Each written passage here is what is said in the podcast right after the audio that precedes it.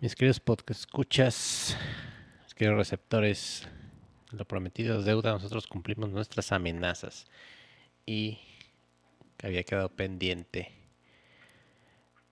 un tema por ahí de estos de los vampiros en el cine. Porque vampiros hay en todos lados. Hay en, en las caricaturas, en los libros, hasta en los seriales hay vampiros. Entonces, pues el cine no es la excepción. Y pues, como ya repetidas ocasiones, mi querido Master está aquí para acompañarme, para compartir sus locuras conmigo y hablar de los vampiros, estos queridos chupasangre, adictos a la hemoglobina y el cine. ¿Cómo estás, mi máster? Muy bien, muchas gracias. Como de costumbre, bastante contento de estar aquí. Y pues, efectivamente, como ya lo dijiste al inicio, estamos en la segunda parte de esto que se está poniendo bastante bueno relacionado con los vampiros. Así que si no han escuchado la primera parte, les sugerimos que lo hagan hablamos de los vampiros en la literatura, específicamente de Drácula de Bram Stoker, porque pues fue su aniversario. Y pues hoy le vamos a dar un rato, pero ya a otra cuestión más, más moderna, llamémosla. Exactamente, y bueno, yo creo que es parte del combo básico, pues como que entender un poquito al vampiro en la literatura para eh, como que agarrarle más sabor a, las películas porque es cuando empieza a decir, ah, este, este dato yo lo había leído, esto lo agarró de acá, esto lo agarró de allá. Entonces como que no van separados, se pueden disfrutar las dos cosas. Este, siempre es bonito poder este, ver alguna obra literaria en el cine. También eh, no vamos a caer en el, en el cliché de decir, ah, está mejor el libro que la película. O sea, son dos mundos diferentes y pues ambos son buenos, entonces vamos a, vamos a, manejar esa dinámica. No es una no es una comparación, sino vamos a platicar el desarrollo del vampiro en el cine, pues como la literatura eh, influyó muchísimo, muchísimo este, en, el cine. Y bueno, a ver, Master, ¿recuerdas cuál fue la primera película de vampiros que viste? A ver, vamos a ver. Mi primera película de vampiros, en toda regla, fue Los Muchachos Perdidos, en los ah, ochentas. Clasicazo, clasicazo. Y una que me ha gustado mucho a pesar del paso del tiempo pues es la de Nosferatu. Aquella que se hizo en blanco y negro. Y qué bueno que mencionas Nosferatu. Qué bueno por dos razones. La primera porque es mi película favorita del género de terror. Para mí es la madre de las películas de terror en toda regla. La he visto N cantidad de veces. Me fascina, me encanta. Es una película de 1922 y la verdad, o sea, qué manera tan chingona de iniciar un género y un estilo, ¿no? O sea, porque es tanto el inicio del mito del vampiro en el cine, como también este toda esta estética eh, que trae el, el, cine alemán, ¿no? Toda esta, toda esta toda esta, ah, como, llamarlo, se me van las palabras. Pues sí, es una estética, toda esta, esta fórmula que dio pie con Nosferatu de Murnau a un sinfín de, de, obras que han mamado de, de, esta película. Yo creo que es, es un, un punto muy muy fuerte para empezar, para inaugurar el, el expresionismo alemán.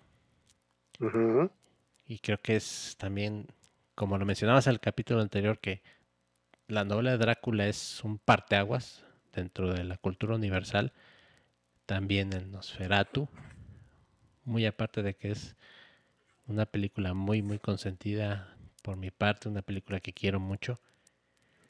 Pues sí, es, innegable su, su aporte al séptimo arte.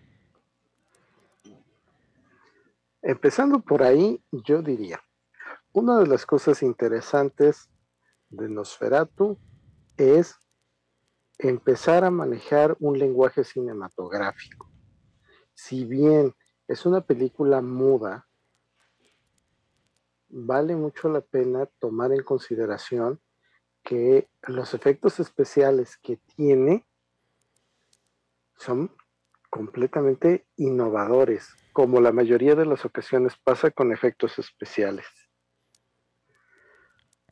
Si tienen la oportunidad, véanla y van a darse cuenta de que algunas cosas son como muy simplonas. Pero pregúntense, ¿qué habrían hecho ustedes en esa época? ¿Cómo habrían representado que algo se mueve más rápido de lo normal?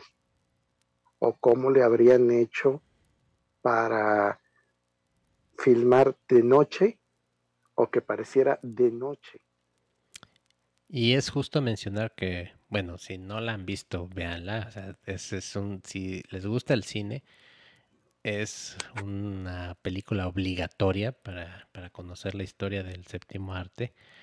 Y, bien mencionas que esta película es de 1922, imagínense la época, o sea, el cine era, o sea, cosa nueva, o sea, era un invento reciente, ya tenía unos poquitos años de, que se iniciara eh, las películas, o sea, no había una industria como lo existe ahora, entonces eh, el que fueras un ciudadano de a pie y que de repente te apareciera esta figura, o sea, todo lo que tenemos en los sueños se viera reflejado en una pantalla, yo creo que así le voló la mente a más de uno, ¿no?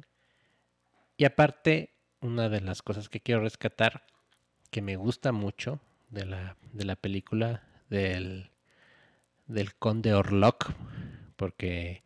Así es, es, Drácula. Ajá, porque no, no, no tuvieron los... No tuvieron el permiso de la esposa de Bram Stoker para usar el nombre de Drácula, entonces le tuvieron que cambiar el nombre. Por ahí ya después hubo un pleito, al final la esposa de, de Bram Stoker ganó y demás, pero bueno. Entonces tuvieron que ponerle Conde Orlok.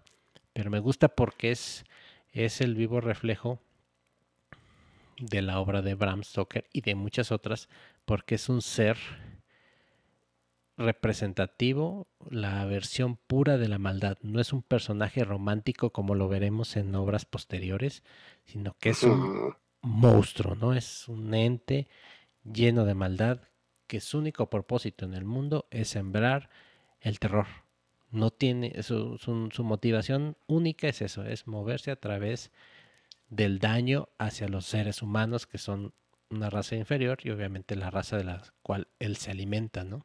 Pero también vamos a ver que a pesar de eso, pues el todopoderoso vampiro tiene debilidades. Ah, claro. Claro, muchos de los de, de los de los tropos comunes ya se empiezan a, manifestar ahí, ¿no? El, pues el miedo a la luz, ¿no? Que es causa de su destrucción, eh, los crucifijos, ¿no? Esta, esta capacidad de transformarse, de controlar los eh, el clima, controlar los elementos de la naturaleza, ya están presentes ahí en, en Nosferatu. Y a pesar de que es una una obra pues chiquita, creo que dura 50 minutos, no, no me acuerdo bien. Poquito menos que eso. Ajá, ¿Sí? muy, muy poquito. Pero sí, sí. Pero tiene, tiene un montón de cosas, o sea, condensa muy bien la obra, la obra de Drácula, ¿no? O sea, como que agarró, murnó lo más importante y dice, a ver, esto, esto, esto, esto, esto, esto, y ya, pum, no ahí está así súper sintetizado, Entonces, eh, es, una, es una película muy dinámica, a pesar de que es muda, es muy, muy dinámica. Este, entiendes todo, todo por dónde van. O sea, la, la acción entra así, rapidísimo, no pierdes tiempo en contando otras cosas que no tienen nada que ver, sino que duro y a la cabeza. Sí, eso es bastante bueno de la película.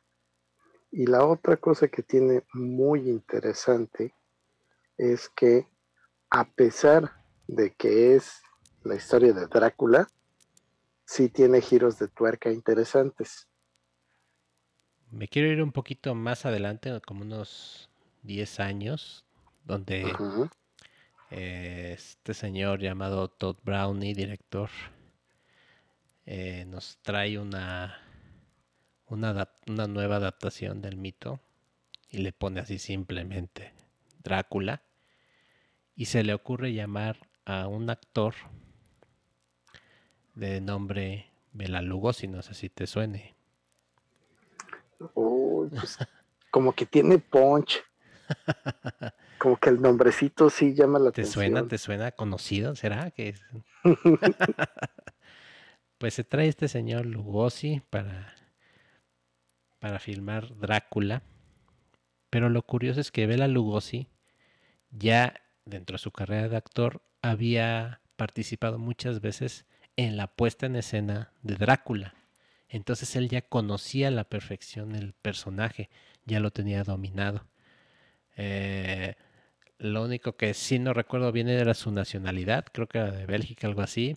Entonces este, tuvo muchos problemas porque no sabía inglés.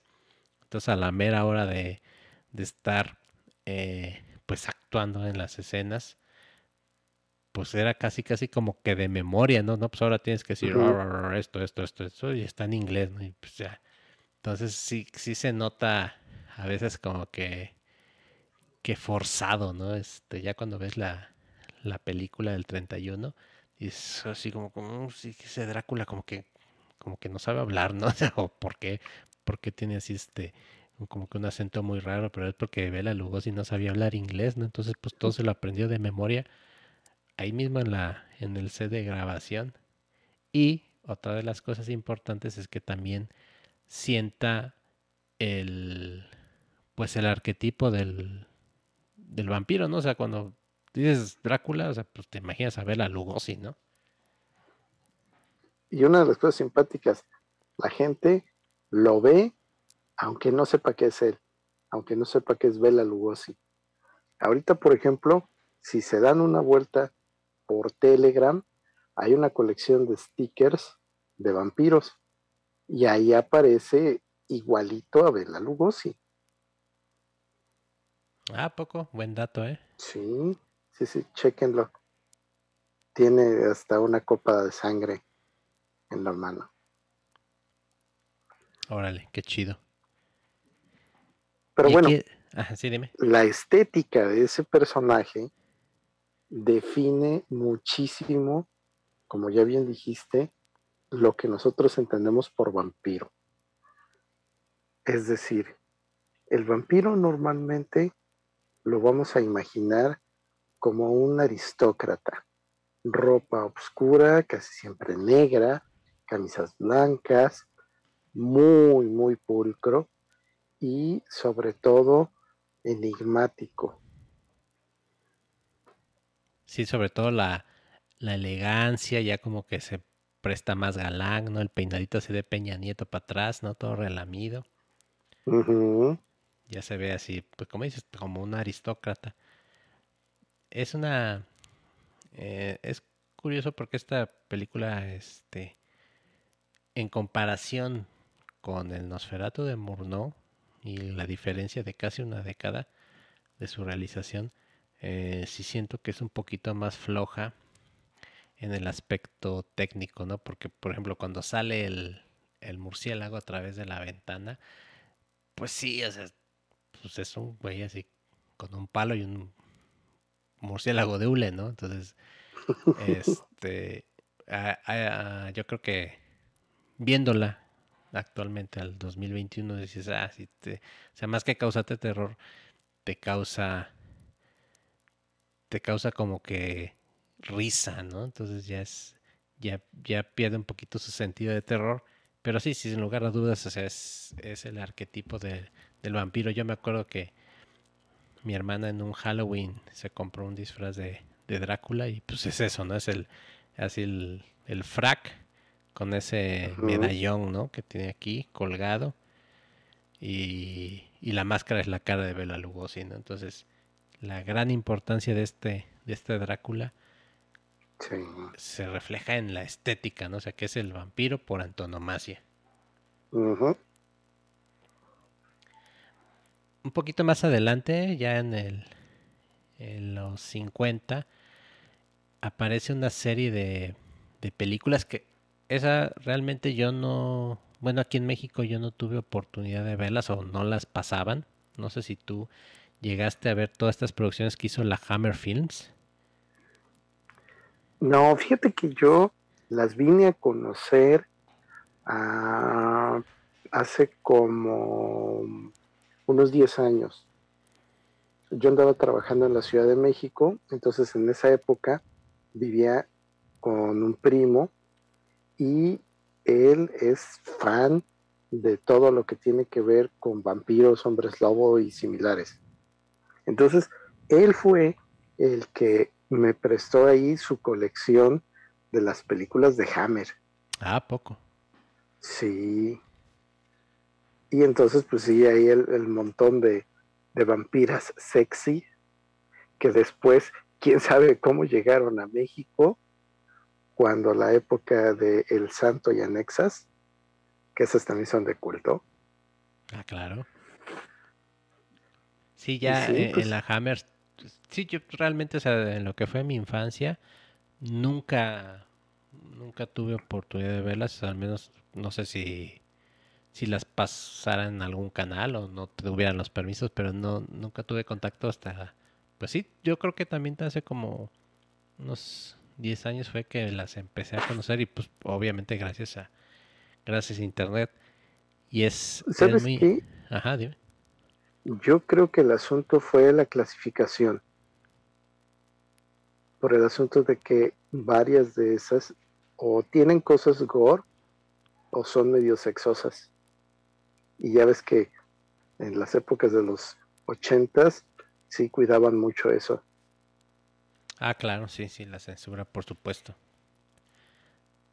Y eso, eso que mencionas de eh, esta parte erótica, obviamente del Drácula de Top Brownie, pues no es, no está, pues un vampiro muy elegante, ¿no? Muy, muy pulcro y demás, como decías. Pero ya este Christopher Lee, nuestro querido Saruman, ya desde ahí empezaba ahí como de mañosón. Porque sí, es, es un vampiro ya muy, muy sexualizado, con una carga así muy fuerte de, de atracción hacia, hacia el sexo opuesto. Y otro de, las cosas que también, por ejemplo, hay una película que se llama Vampire Lovers, que ya es después de la, eh, de la época de Christopher Lee, eh, donde ya se maneja el lesbianismo y hay escenas así de, pues, de, ah, de vampirismo lésbico, ¿no? Entonces, bueno, también eso va de la mano con lo que mencionabas respecto a la censura. Y también, bueno, acabo de mencionar a Christopher Lee como el, el conde Drácula, que también aquí es es chistoso porque Bela Lugosi no usaba colmillos y Christopher Lee, sí, ¿no? Ya es este. Ya le da ese toque como que más terrorífico, ya se pierde un poquito la nobleza, ya se ve más monstruo. Este. Hay escenas donde sale con los ojos rojos, entonces ya le dan una característica un poquito. Eh, pues sí, más terrorífica, un poquito más apegada al al monstruo como tal, ya no es un ser tan elegante. Pero otro de los personajes que también cobra mucha, mucha importancia es eh, Peter, eh, Peter Cushing, ¿no? Que, que encarna a Van Helsing. Sí, sí, también se vuelve otro de los íconos. Ahí yo creo que eh, como que se inició una una leyenda porque inclusive hay, hay películas donde le roba la, el protagonismo a Drácula, ¿no? Van Helsing ya se vuelve, o sea, ya como que pasan de un género de, de terror a uno de aventura, ¿no? Donde Van Helsing es el héroe y le quita mucho, mucho de espacio al vampiro. Sí, pues quieras o no quieras, eh, el hecho de que tengas un personaje que es el malo, y que de una u otra forma sea poderoso, necesita que su oponente igualmente sea poderoso, que es parte de lo que comentábamos sobre Van Helsing en la novela de Stoker, que es un sujeto que representa la razón, la ciencia, que si bien utiliza dos, tres cosas paganas, pues no deja de estar eh, con la mente de un científico. Y entonces acá lo que vemos en el cine es un efecto que sucede pues relativamente a menudo. Los personajes, pues al ser encarnados por actores, pues si un actor es más carismático, le imprime su sello, qué sé yo, pues se puede robar la película aunque no esté pensado que eso suceda. Y aparte es, es curioso el efecto, por ejemplo, casi siempre, este, pues tú como, como autor creas a tu héroe y de ahí partes para ser el villano, ¿no? Que sería su contraparte, que le daría contexto y sentido a ese, a ese héroe. Pero yo creo que aquí pasa lo contrario, ¿no? O sea, se creó a Drácula y hubo la necesidad de crearle un héroe, ¿no? Ese fue el proceso inverso. Sí. Sí, ahora ahí también es necesario que veamos que el lenguaje del cine obligaba a una estética diferente a la que se nos propone en el texto escrito. Y por lo mismo, yo creo que eso es una de las cosas que contribuyen a que el personaje de Van Helsing se vuelva mm, más importante de lo que es, lo cual no es malo. Aquí vamos a abrir como un pequeño paréntesis, porque bueno, ya lo, ya lo mencionaste al santo, pero aquí dentro de, de nuestra imaginería mexicana es como que un símbolo pues casi casi este nacional, no o lo podemos comparar con, con los héroes de, de la historia real, porque realmente formó parte de mi infancia y creo que de la tuya también. Sí, cómo no. Y, y también tuvo sus películas, yo creo que se enfrentó a todos los monstruos, no sé cuáles faltó. O sea, yo creo que si todavía hubiera películas ahorita ya se hubiera enfrentado a los Avengers, a este, a quién más te gusta, Harry Potter, contra todos peleó, ¿no? El Frankenstein contra los hombres lobo. Pero no sé si sí, influenciado por, por estas películas de la Hammer, pero también muchas, por ejemplo, eh, Santo contra las mujeres vampiro, pues hay una versión la que vimos en la televisión nacional, pero hay otra versión donde pues se muestran muchos desnudos frontales de estas vampiras, ¿no? Se muestran los pechos y demás, que fue censurada, ¿no? Inclusive enlatada. Años después por ahí surgió si no me equivoco, en Alemania surgió por ahí una copia y de ahí se, se empezó a, distribuir. Voy a tener que buscar. Sí, lo mismo pasó con otra otra película también protagonizada por este por este luchador que se llama El vampiro y el sexo, o sea, ya desde ahí, desde el te imaginas por dónde van los tiros, que también traía muchas escenas, vamos a decirlo como las tías, ¿no? Subidas de tono donde las chicas mostraban de más. Y igualmente se pues fue cortada, editada, censurada. También el santo, pues al ser un ídolo de carácter familiar, seguido por muchos niños, eh, pensaba que su carrera podría verse afectada por este tipo de películas, entonces decidió que no se bueno, eh, acordó con el productor, eh, la productora Calderón creo, no me acuerdo el nombre del productor, que no se que no se distribuyera, entonces quedaron por ahí enlatadas. Y tiene como esa varias películas y con muchas escenas de desnudos y demás que también se quedaron por ahí, entonces pues a lo mejor sí la Hammer igual nos inspiró, no sé si era por la época de los 60 que era la liberación de muchas cosas, no era un contexto social de muchos cambios, pero sí se quedaron varias, varias ahí enlatadas y que yo creo que por ahí deben andar en YouTube. Vamos a tener que darles una buscadita. Sí, para los amigos que nos escuchan de otro lado, pues el santo es un una, un icono de la, de la lucha libre, del deporte, que formó una dinastía de películas, no sé, no sé, no tengo idea cuántas, cuántas se haya hecho, yo creo que más de 30 donde se enfrentó tanto científicos locos como a monstruos, salvó el mundo no sé cuántas veces y creo que junto a Pedro Infante es como que de los máximos, ¿no? Sí, ídolos de, de nuestra mexicanidad.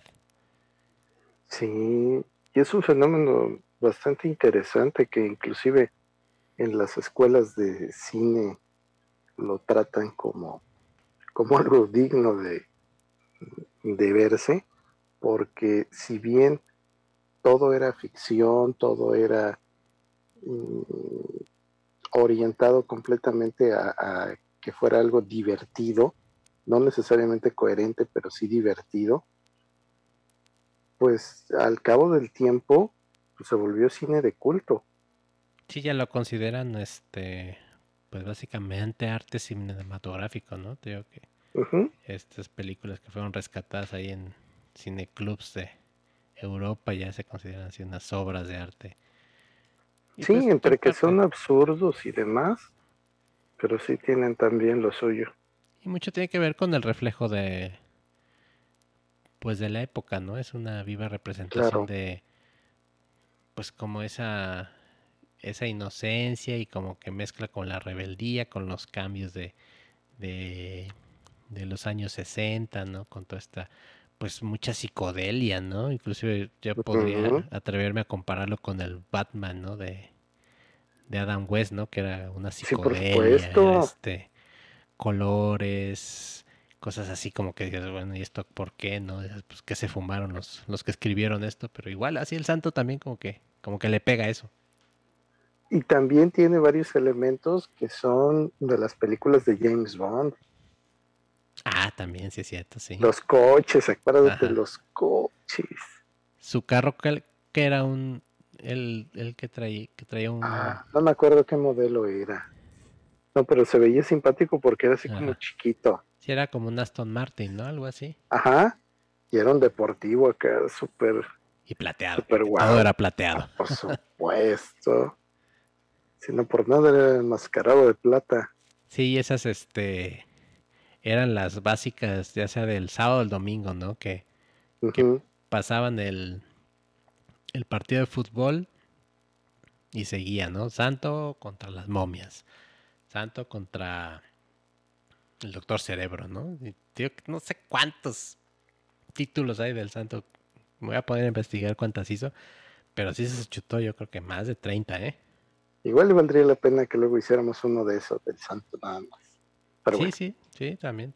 Yo creo que, que sí, porque sí merece un, un capítulo aparte donde hablemos de todo esta, este mito. Al menos aquí en México es un mito muy, muy grande. sí. Creo que de cierta forma ha traspasado, ¿no? Ahí tenemos a cómo ha permeado la lucha libre en, por ejemplo, en Estados Unidos, ¿no? En la lucha libre de allá, ¿no? Ujú. El caso de Rey Misterio, todos estos, estos personajes, este, Fuerza Guerrera que ya están allá del otro lado y pues mucho, mucho tienen que ver. Inclusive, este, eh, por ahí yo leía que la película esta de From Dust Till Dawn, la de que produjo Robert Rodríguez, Ajá. dirigió, junto a Tarantino y a Clooney, se basaron mucho, mucho en las películas del Santo para, para crearla. Ya decía yo que tenía cosas que se me hacían simpáticas. Ajá. Sí, yo también cuando escuché la referencia digo, pues sí, o sea, si, si nos ponemos a analizar también es como que una entre cosas que podrías llamar, llamar, llamarlos de, de comedia, tintes cómicos, con el eh, siempre algo sobrenatural, ¿no? Al- Algún toquecillo ahí como de terror.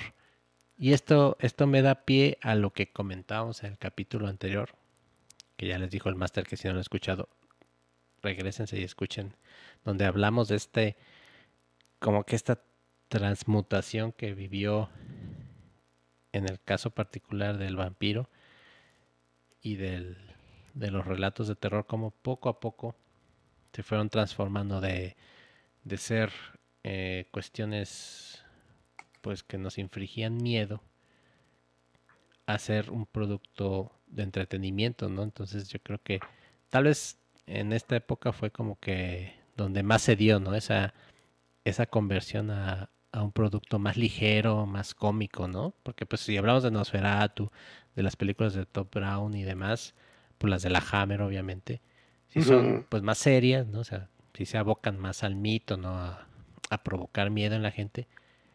Pero ya más acá en los 60, en los 70, vemos como que ese, ese lado chistoso, ¿no? Del vampiro. Y ahora ahí también hay que notar que en esa época los vampiros se popularizan y así como le pegan al cine, le pegan a los cómics. Empiezan a verse por ahí algunos de ellos, sobre todo porque recordemos que estaban esas revistas que eran recopilatorias, entonces se encontraban ahí el montón de historias y pues evidentemente había cosas como el monstruo de la laguna, la cosa, y pues no podían faltar los vampiros. Tanto que años más tarde las grandes editoriales pues tienen a sus vampiros de cabecera. En el caso de Marvel, pues tenemos a Blade y tenemos a Morbius. Y por acá del lado de DC, pues está Looker y está el nada más y nada menos que Ra's al Ghul. Y sobre todo Blade, que eh, corrígeme si estoy equivocado, creo que fue por ahí de los años 70, ¿no? En la década de los 70 cuando, cuando surge este personaje que embona mucho en esta etapa como que del Black Exploitation, ¿no? De esas películas. Ah, por supuesto. De, de crimen, ¿no? Del gueto y demás, ¿no? Sí, sí, sí. Y que inclusive Blade traía su vestimenta así, ¿no? Como de pues de esa época, ¿no? Sí, traía su pants, ¿no? Su, con colores verdes, o sea, no nada que ver con el con el Blade de los 90, ¿no? Traía así como que otra indumentaria. Efectivamente, o sea, en ese entonces lo más representativo era el concepto que, que rompía el esquema porque Blade es medio vampiro. Entonces, pues tiene lo mejor de los dos mundos. Y ahorita que mencionaste estos recopilatorios de historias como el Weird Tales y todas esas revistas pulp, ¿tú llegaste a conocer alguna similar aquí en México? Porque yo no, yo no recuerdo así que hubiera alguna o no me o no nunca alcancé a, a ver alguna aquí en mi ciudad.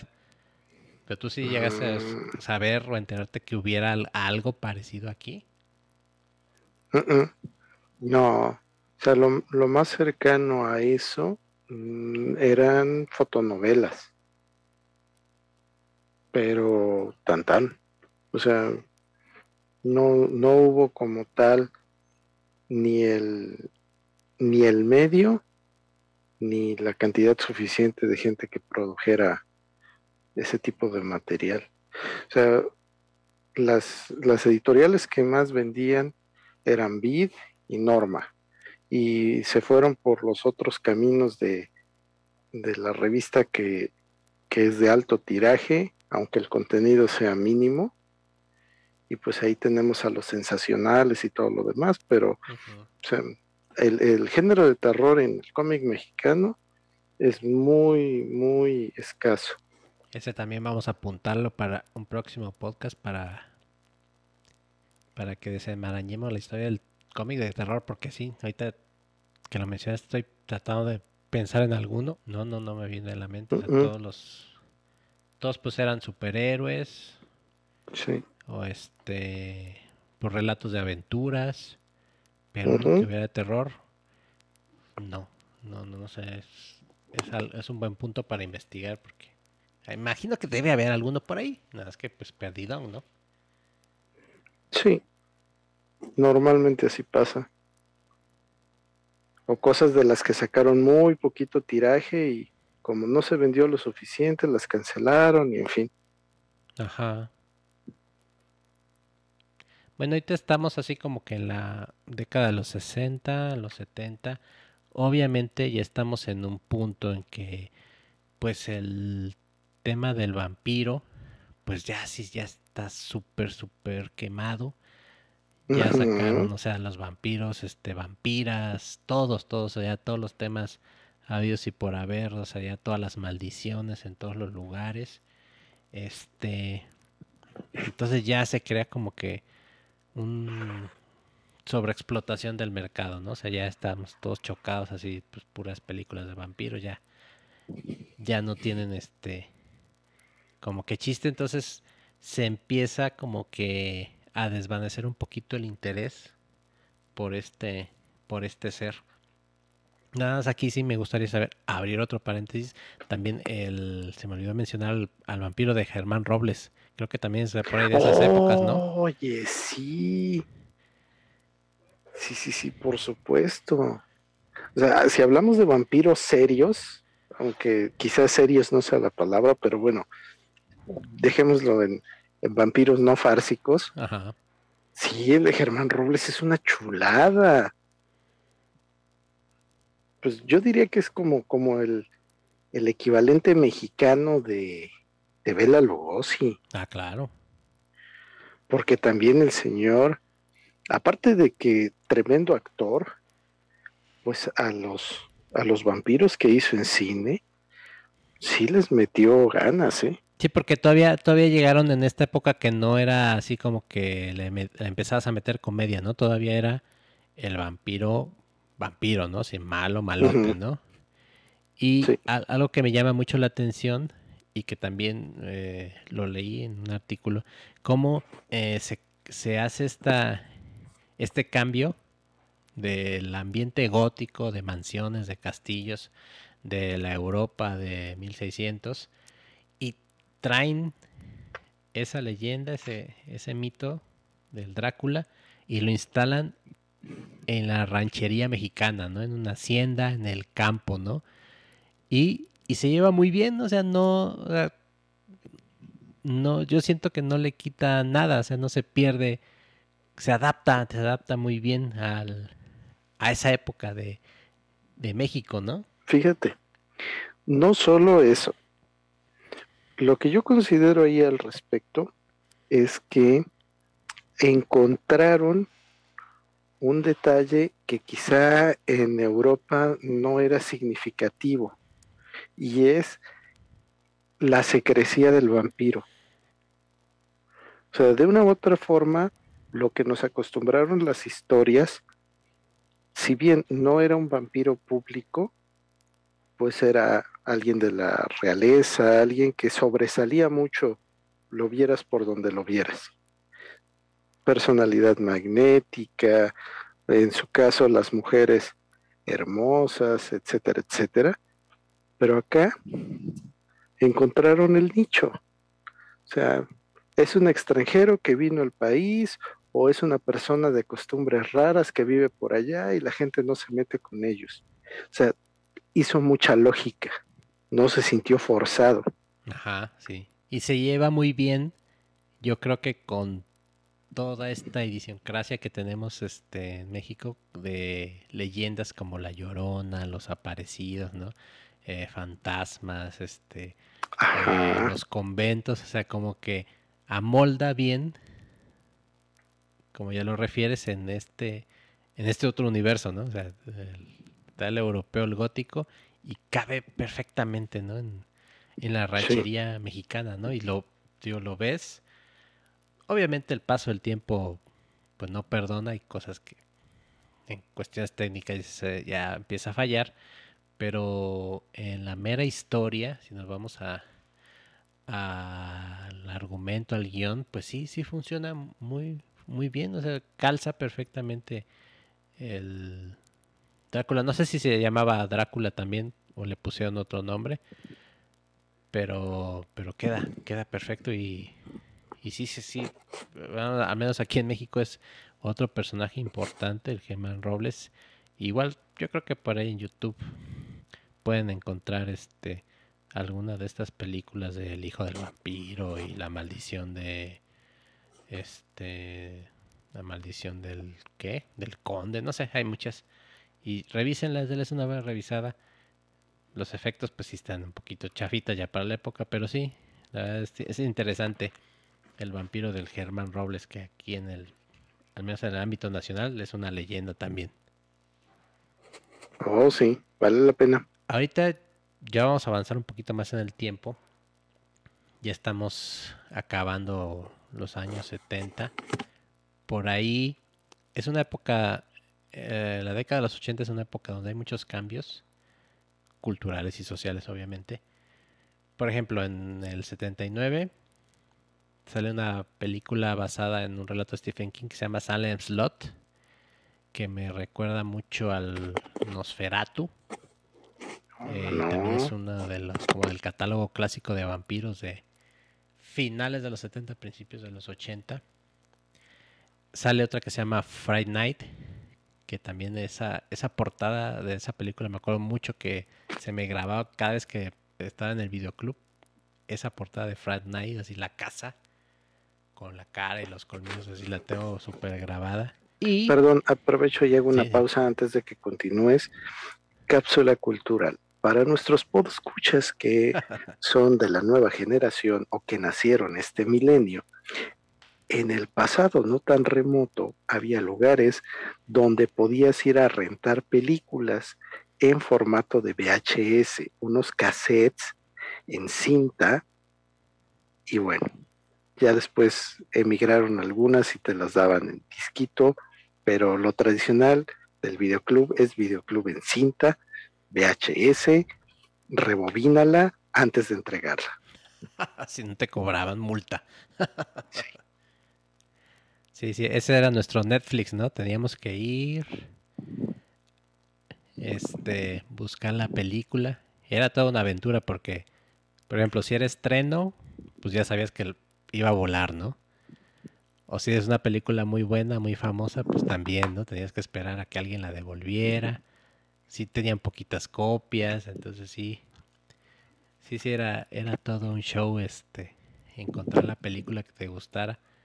O, pues también, pues no teníamos tanto acceso a reseñas como ahorita, pues pones este tu reseña de la película y ¡pum! ¿no? Te aparecen 500 videos te, dicen, la, no, la película va de esto, bla, bla, bla, bla, bla. Antes no, entonces, pues a veces decías, ah, pues esta, esta carátula está chida, la voy a ver, ¿no? Y pues resultaba un churrazo, ¿no? O a veces, pues decías, esta carátula pues, está medio fea, está un dibujo así que nada que ver, y resultaba una, una buena, una buena película, entonces, pues sí era mucho de suerte y también mucho de pues esto de pasar el dato entre amigos, ¿no? Oye, ya, ya vi esta, este, chécala, ¿no? Este, a mí sí me gustó, entonces había como que eh, era un poquito explorar. A veces te encontrabas joyitas, a veces pues te quedas decepcionado y pues sí, era parte de parte de la aventura y como eh, te van a decir los viejitos, sí, era antes mejor, pero era parte del, parte del gusto, ¿no? De irse a aventurar al videoclub.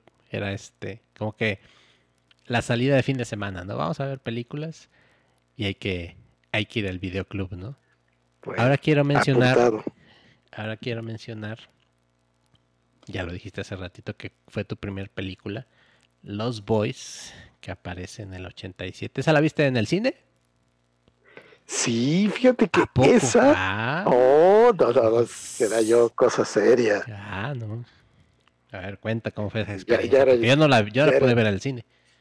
No, yo ya era niño grande. sí, fíjate, esa película aquí en México la pasaron por allá del 90, porque habrán de saber ustedes que antes las películas tardaban para llegar.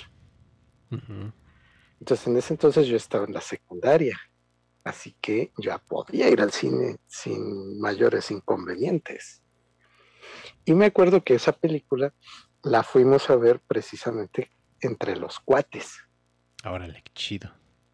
Y ya sabes, típico de que estás en el cine y en el intermedio te agarras a guerra de palomitas. Ah, bueno, porque antes había intermedio. Changos, oye, vamos a tener que hacer algo con esto. No, de plano, mejor un día hacemos un podcast de los ochentas, para que la gente nos entienda. ¿De qué hablamos? Sí.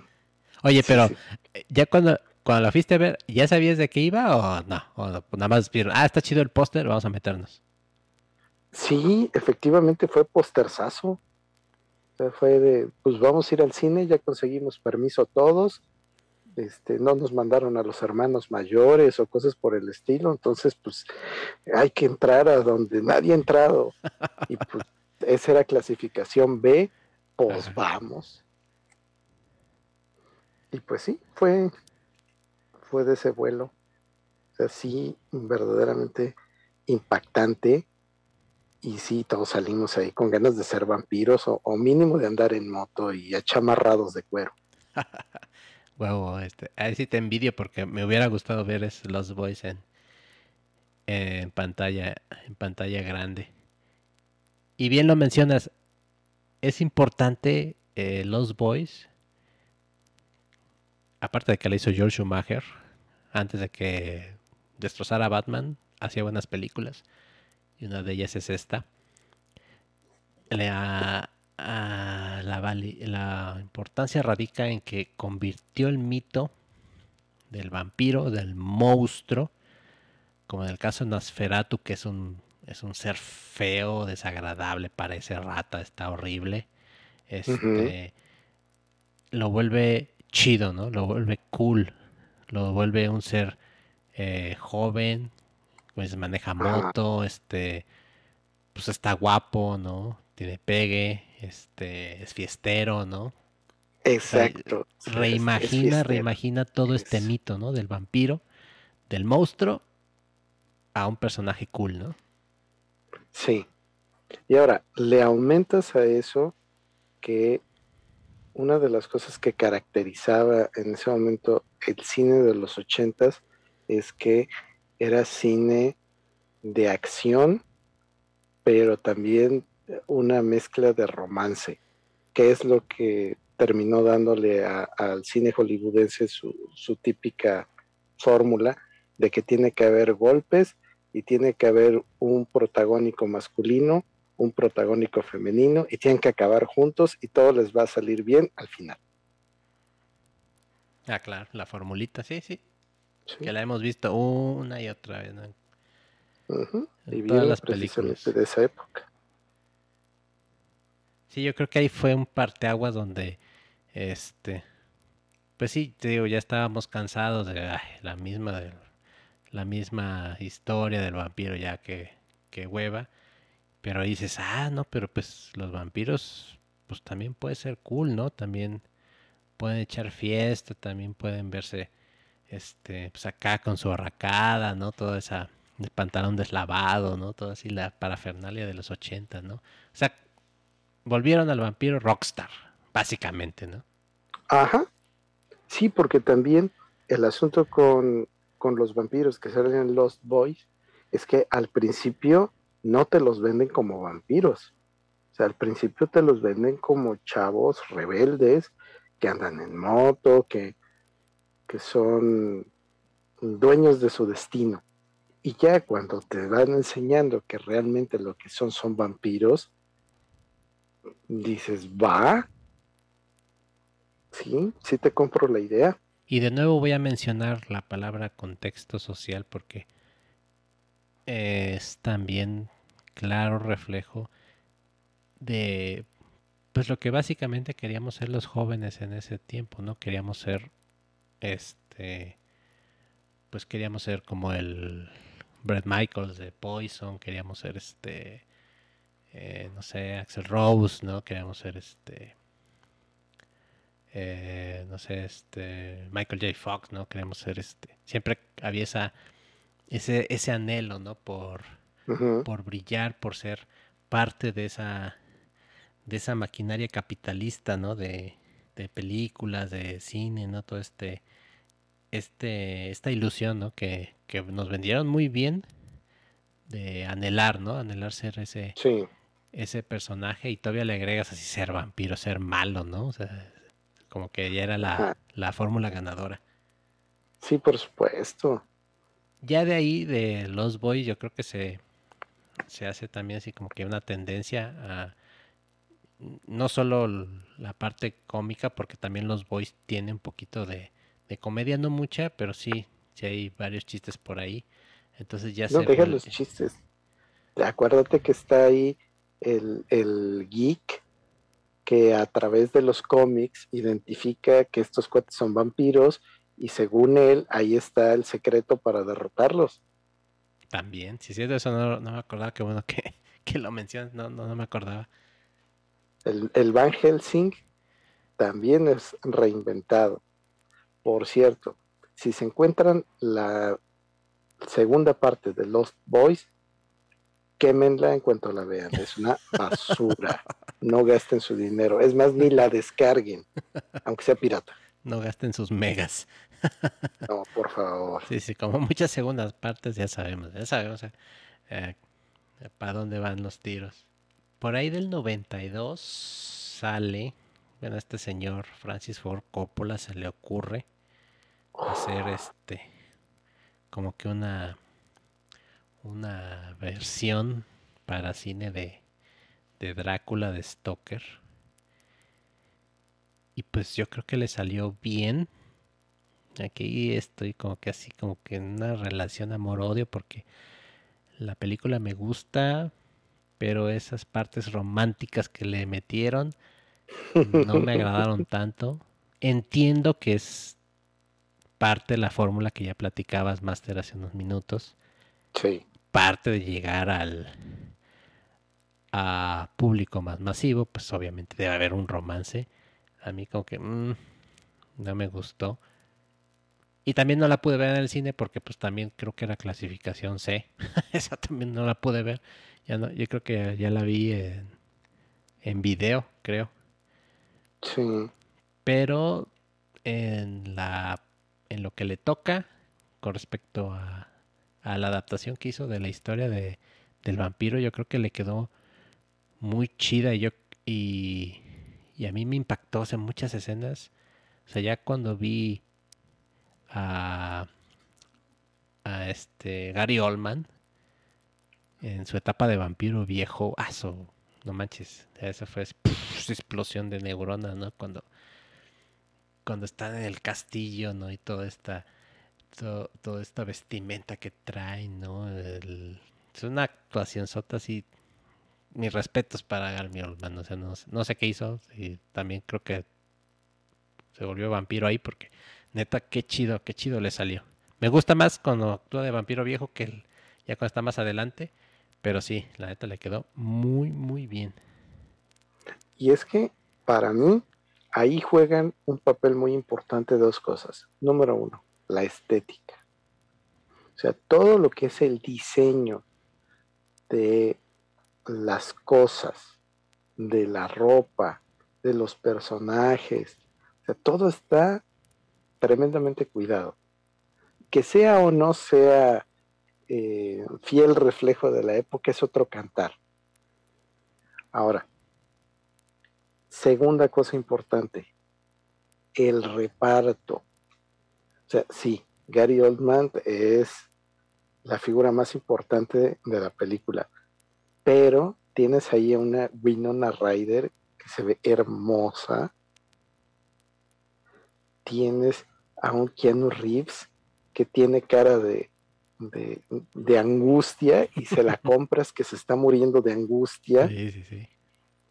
Eh, el actor que la hace de Quincy, no me acuerdo quién es, pero es, que así me imaginaba yo a Quincy, o sea, el tipo grandote, fanfarrón. O sea, creo que esa parte es la que también contribuye mucho a que como tal la película tenga la buena aceptación que tuvo. Ay, la música. Ahí no me vas a, decir que no. Ah, no manches, la música eh, yo creo que todos la reconocemos. O sea, si pones el tema, todos sabemos qué película es. O al menos sabes de quién está, de quién está, de quién va el tema, ¿no? Es, de esas cosas que, que traspasa generaciones, ¿no? también cuando estaba yo revisándola y veía este reseñas y ponían esa ese tema, ah, enseguida te remitías, ¿no? Toda hasta al castillo, te llevaba directamente al castillo en Transilvania, ¿no? A, encontrarte con, con el conde. Aunque no sé, no sé, bueno, ahí tú me compartirás tu experiencia. Eh, o sea, la película es un logro muy, muy grande. Van Helsing también, este. Ah, Anthony Hopkins, no. no súper, súper ahí. Yo creo que ahí, ahí también roba un poquito de pantalla. No tanto, pero sí, sí se lleva así una buena parte del pastel porque es, un Van Helsing así arquetípico, ¿no? Sí. Y, y fíjate que yo tengo la impresión de que lo avejentaron de más. ¿Crees? Yo siento que sí está más o menos como del tiro de la, de la novela. No sé, yo, yo Inclusive yo cuando lo leí yo sentía que estaba un poquito más grande. Bueno, gente que nos escucha, vean, revisen, comparen y díganos cómo lo ven ustedes. Ah, lo que te quería preguntar era, este, era una película clasificación C, porque pues tenía escenas así como pues de sexo con hombres lobo. Entonces como que la, sociedad de los 90 todavía no estaba muy acostumbrada a ese tipo de cosas. Entonces sí, sí como que hubo mucha censura en cuanto a la película. Y siento, siento y creo que en el 92 cuando salió, como que tal vez fue más el revuelo por el morbo que en sí por la novela. O sea, veníamos de una época de los 80 así con unos vampiros muy hermosos, muy bonitos, y de repente Coppola nos trae el monstruo otra vez, nos trae el Nosferatu acá a los 90, y siento que como que pasó un poquito desapercibida, fue más lo que mencionaba estas escenas que, que causó por ahí comezón en las, en las sociedades de encopetadas de, de México y no tuvo el impacto que yo creo que tuvo tiempo después. No sé si tú tuviste la misma experiencia con la película como la viviste. Yo la vi en la tele, en el canal 5, imagínate. O sea, más cortada no podía quedar. Eso sí, que pasaron creo que 20 minutos entonces, yo creo que es película. Ajá, o sea, fue, fueron cuatro horas de comerciales y, una de película. Pero bueno, pues en aquel entonces es lo que había. Así también me aventé Danza con Lobos. Pero bueno, eso es otro cantar. el, punto es que, o sea, cuando yo la vi toda debidamente censurada, pues sí, se me hizo sumamente interesante.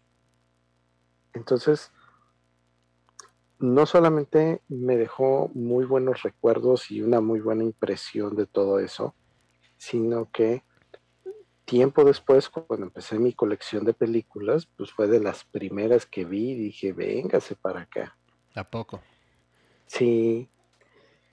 Y eso, pues ya te estoy hablando que ya fue en este milenio. Así te marcó esa película. Pues mira, hay muchas películas de la época de los ochentas, noventas, que por múltiples razones se volvieron de mis películas favoritas. Y eh, precisamente eso es parte de lo que a mí me motivó para empezar mi colección. Porque pues, yo soy ávido visor de la tele y de cualquier cosa que pase en la tele desde que era yo bastante pequeño. Entonces, pues, e, es de las cosas obligadas. Ahora que hagamos el, podcast de los ochentas, van a ver ahí parte de mi colección va a salir a relucir. Y no son películas muy famosas o muy interesantes, pero el efecto nostalgia a mí me ha pegado desde hace mucho tiempo. Pero como tal la película, la de eh, Coppola, ¿tú crees que en, el momento de su estreno mm, revolucionó algo, causó algún movimiento que te digo, muy aparte del morbo por las, por las escenas.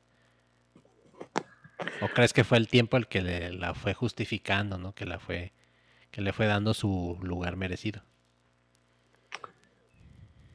Mira, mm, para mí fue con el paso del tiempo, porque no deja de ser cine hollywoodense y como el cine hollywoodense está dirigido a la masa, ah, pues está chido, vampiro, órale, está bueno, vámonos, tan tan.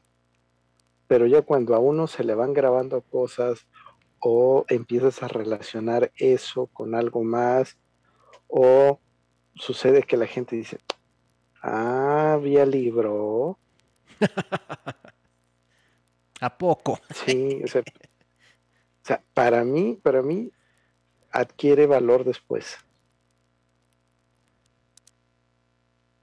Y lo que platicamos en el capítulo pasado, o sea, cómo es en el caso de Drácula, la novela es que es la, el puerto hacia muchos lugares, también pasa lo mismo, ¿no? Con Drácula de Coppola, ¿no? Que también es la puerta.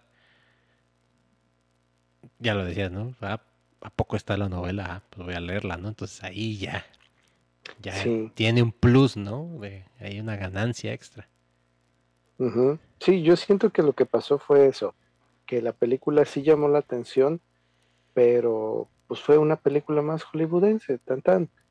El, el punto importante es lo que detona, que en este caso es hacer que la gente voltee nuevamente al libro.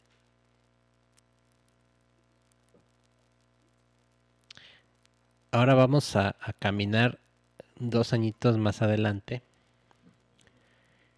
y vamos a hablar de una película que esa, desde mi punto de vista, sí causó un, revuelo, como lo hizo Los Boys en el 87, que es esta entrevista con el vampiro de Anne Rice. Oh. Yo creo que ese fue como que en lo que acabó así de sellar el, el mito del vampiro en la imaginería colectiva y lo trajo ya así directamente al entretenimiento hollywoodense, ¿no? Lo trajo a la vista de todos, ¿no? Fue como que el guau, así, pum, esto es el vampiro, ¿no? Se volvió el elemento que faltaba en la cultura pop. Exacto, exacto. Ahí, ahí es. Ahora, aquí armo un pequeño paréntesis. ¿Se acuerdan que en el episodio pasado les dejé una tarea bueno, muchachitos, ahora es cuando sacan los cuadernos y vamos a ver si la hicieron. Las tablets ya, ya no se ocupan cuadernos, Master, ya. Ah, estás, estás, estás, denotando tu edad y saquen el iPad. Bueno, a ver, el asunto está de la siguiente manera.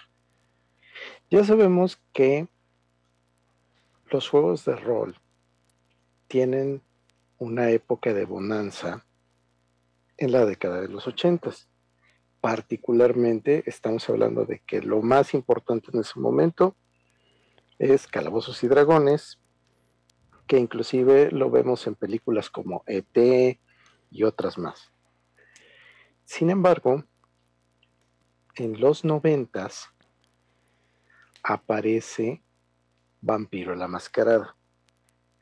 Vampiro surge en un contexto social en el que los chavitos que jugaron Calabozos y Dragones cuando eran pubertos, pues ya son adolescentes. Entonces, para estos adolescentes, Calabozos y Dragones, pues ya no los divierte, ya eso es juego de niños.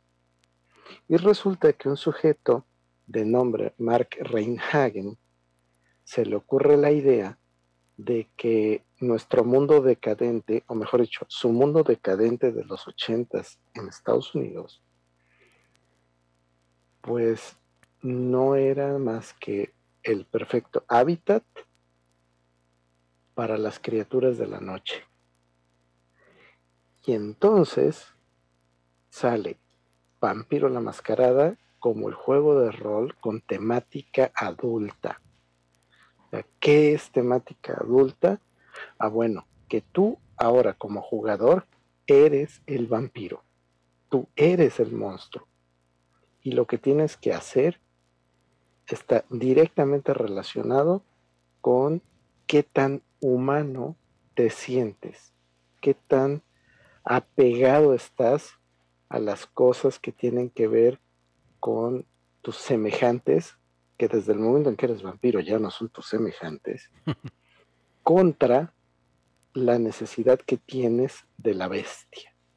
O sea, la bestia es, el nombre que se le da a, a esa entidad que te devora, que te da el hambre y te da el ansia de querer sangre. Resulta que ahora los vampiros no solamente son ese ser sobrenatural que se alimenta de sangre, sino que están los vampiros estilo Nosferatu, tal cual Nosferatu la película, y están otros tantos, y cada grupo de vampiros es un clan.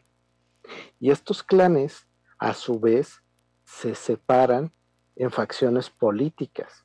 Y tienes a la camarilla, que son vampiros que quieren preservar el secreto, que los humanos no se enteren de nada.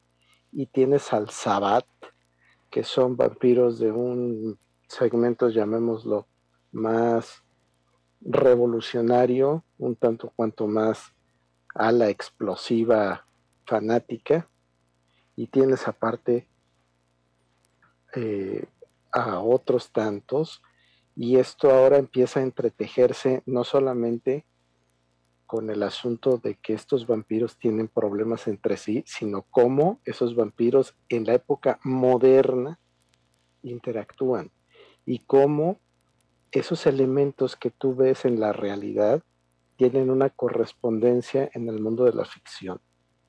Ian Rice tiene muchísimo que ver ahí. Eso que nosotros vimos en entrevista con el vampiro, de que uno de los personajes no quiere alimentarse de la sangre de humano y anda cazando a ratas en las alcantarillas, en términos de juego es un personaje con alta humanidad. Ah, pero no todos los vampiros son iguales. Hay algunos vampiros que son más poderosos en términos físicos. Ah, bueno, es que resulta que en el juego los vampiros tienen sus poderes que se llaman disciplinas. Dependiendo de cuál es el clan al que perteneces, son las disciplinas que tienes. Un Nosferatu, por ejemplo, tiene ofuscación, que le permite pasar desapercibido. Un Ventru tiene presencia, lo cual hace que toda la gente voltee a verlo entonces, esos elementos, cualquier jugador de vampiro los va a encontrar perfectamente retratados en esa película. Qué chido que nos compartes esto de la mascarada porque... Eh, para empezar, ese fue eh, mi primer juego de rol, por ahí del 95, creo. Eh, fue mi primer contacto con el, ese tipo de, de, juegos y con esa temática. Este, obviamente me atrajo mucho porque, eh, para empezar, bueno, no, no conocí el juego, eh, como que no era muy difundido aquí en la ciudad, no era de muchos conocidos, era como que, inclusive, podría decirse que hasta clandestino, ¿no? Porque las sesiones se, se organizaban así en casas a veces abandonadas y viejas, entonces sí había como un elemento así medio punk, ¿no? Porque pues te ibas ah, así en la tarde, en la noche, a jugar mascarada y no sabías ni qué onda, ¿no? Y sí estaba chido eso de escoger tu personaje. Yo la neta yo quería ser así de esos que, que organizaban la guerra contra los lobos hacía cada rato. Yo quería ser bien destructor. Yo creo que humanidad yo tenía menos 10. Porque sí me, me gustaba el... No me acuerdo bien qué clan era. Pero sí me gustaba así el, el monstruo, ¿no? No, no tanto como que el, el vampiro así medio noble. Me gustaba más el tipo Nosferatu. Y qué chido que, podemos ir amarrando, ¿no? Todas estas así, claro. el rol, este, los cómics, la literatura, ¿no? Este, y como mencionaba hace unos momentos, pues entrevistas sí, para mí sí fue un, un momento de, de, pues, de revolución cultural. Porque sí. trajo otra vez así a la vida el mito del vampiro. Que tal vez Drácula de Coppola no lo logró. Pero en entrevista pues ya tenemos otro vampiro, ¿no? El, pues tenemos a, a Brad Pitt, ¿no? Y a Tom Cruise. Pues obviamente las chicas pues, se morían por por el estado, no me acuerdo cómo se llamaba el personaje de Brad Pitt. John o Bill, no me acuerdo. No, es... Eh... ¿Arthur? No. Bueno, eh, Brad Pitt, vaya. Entonces, pues por ahí ya tenían ganes, ¿no? Ya ahí había una buena, una buena cuota ya cubierta con pues, los dos galanes. Aunque Brad Pitt todavía no era tan conocido en esas épocas, apenas empezaba, yo creo que fue de sus éxitos así más, más importantes. Tom Cruise ya, ya llevaba una, una buena racha. Y ya venía de, de Top Gun, de, este, todos los, ¿cómo se llama? Es abogado, todos los hombres. Del presidente. No, no, que no, es un abogado con Jack Nicholson y este, que también es, es marino.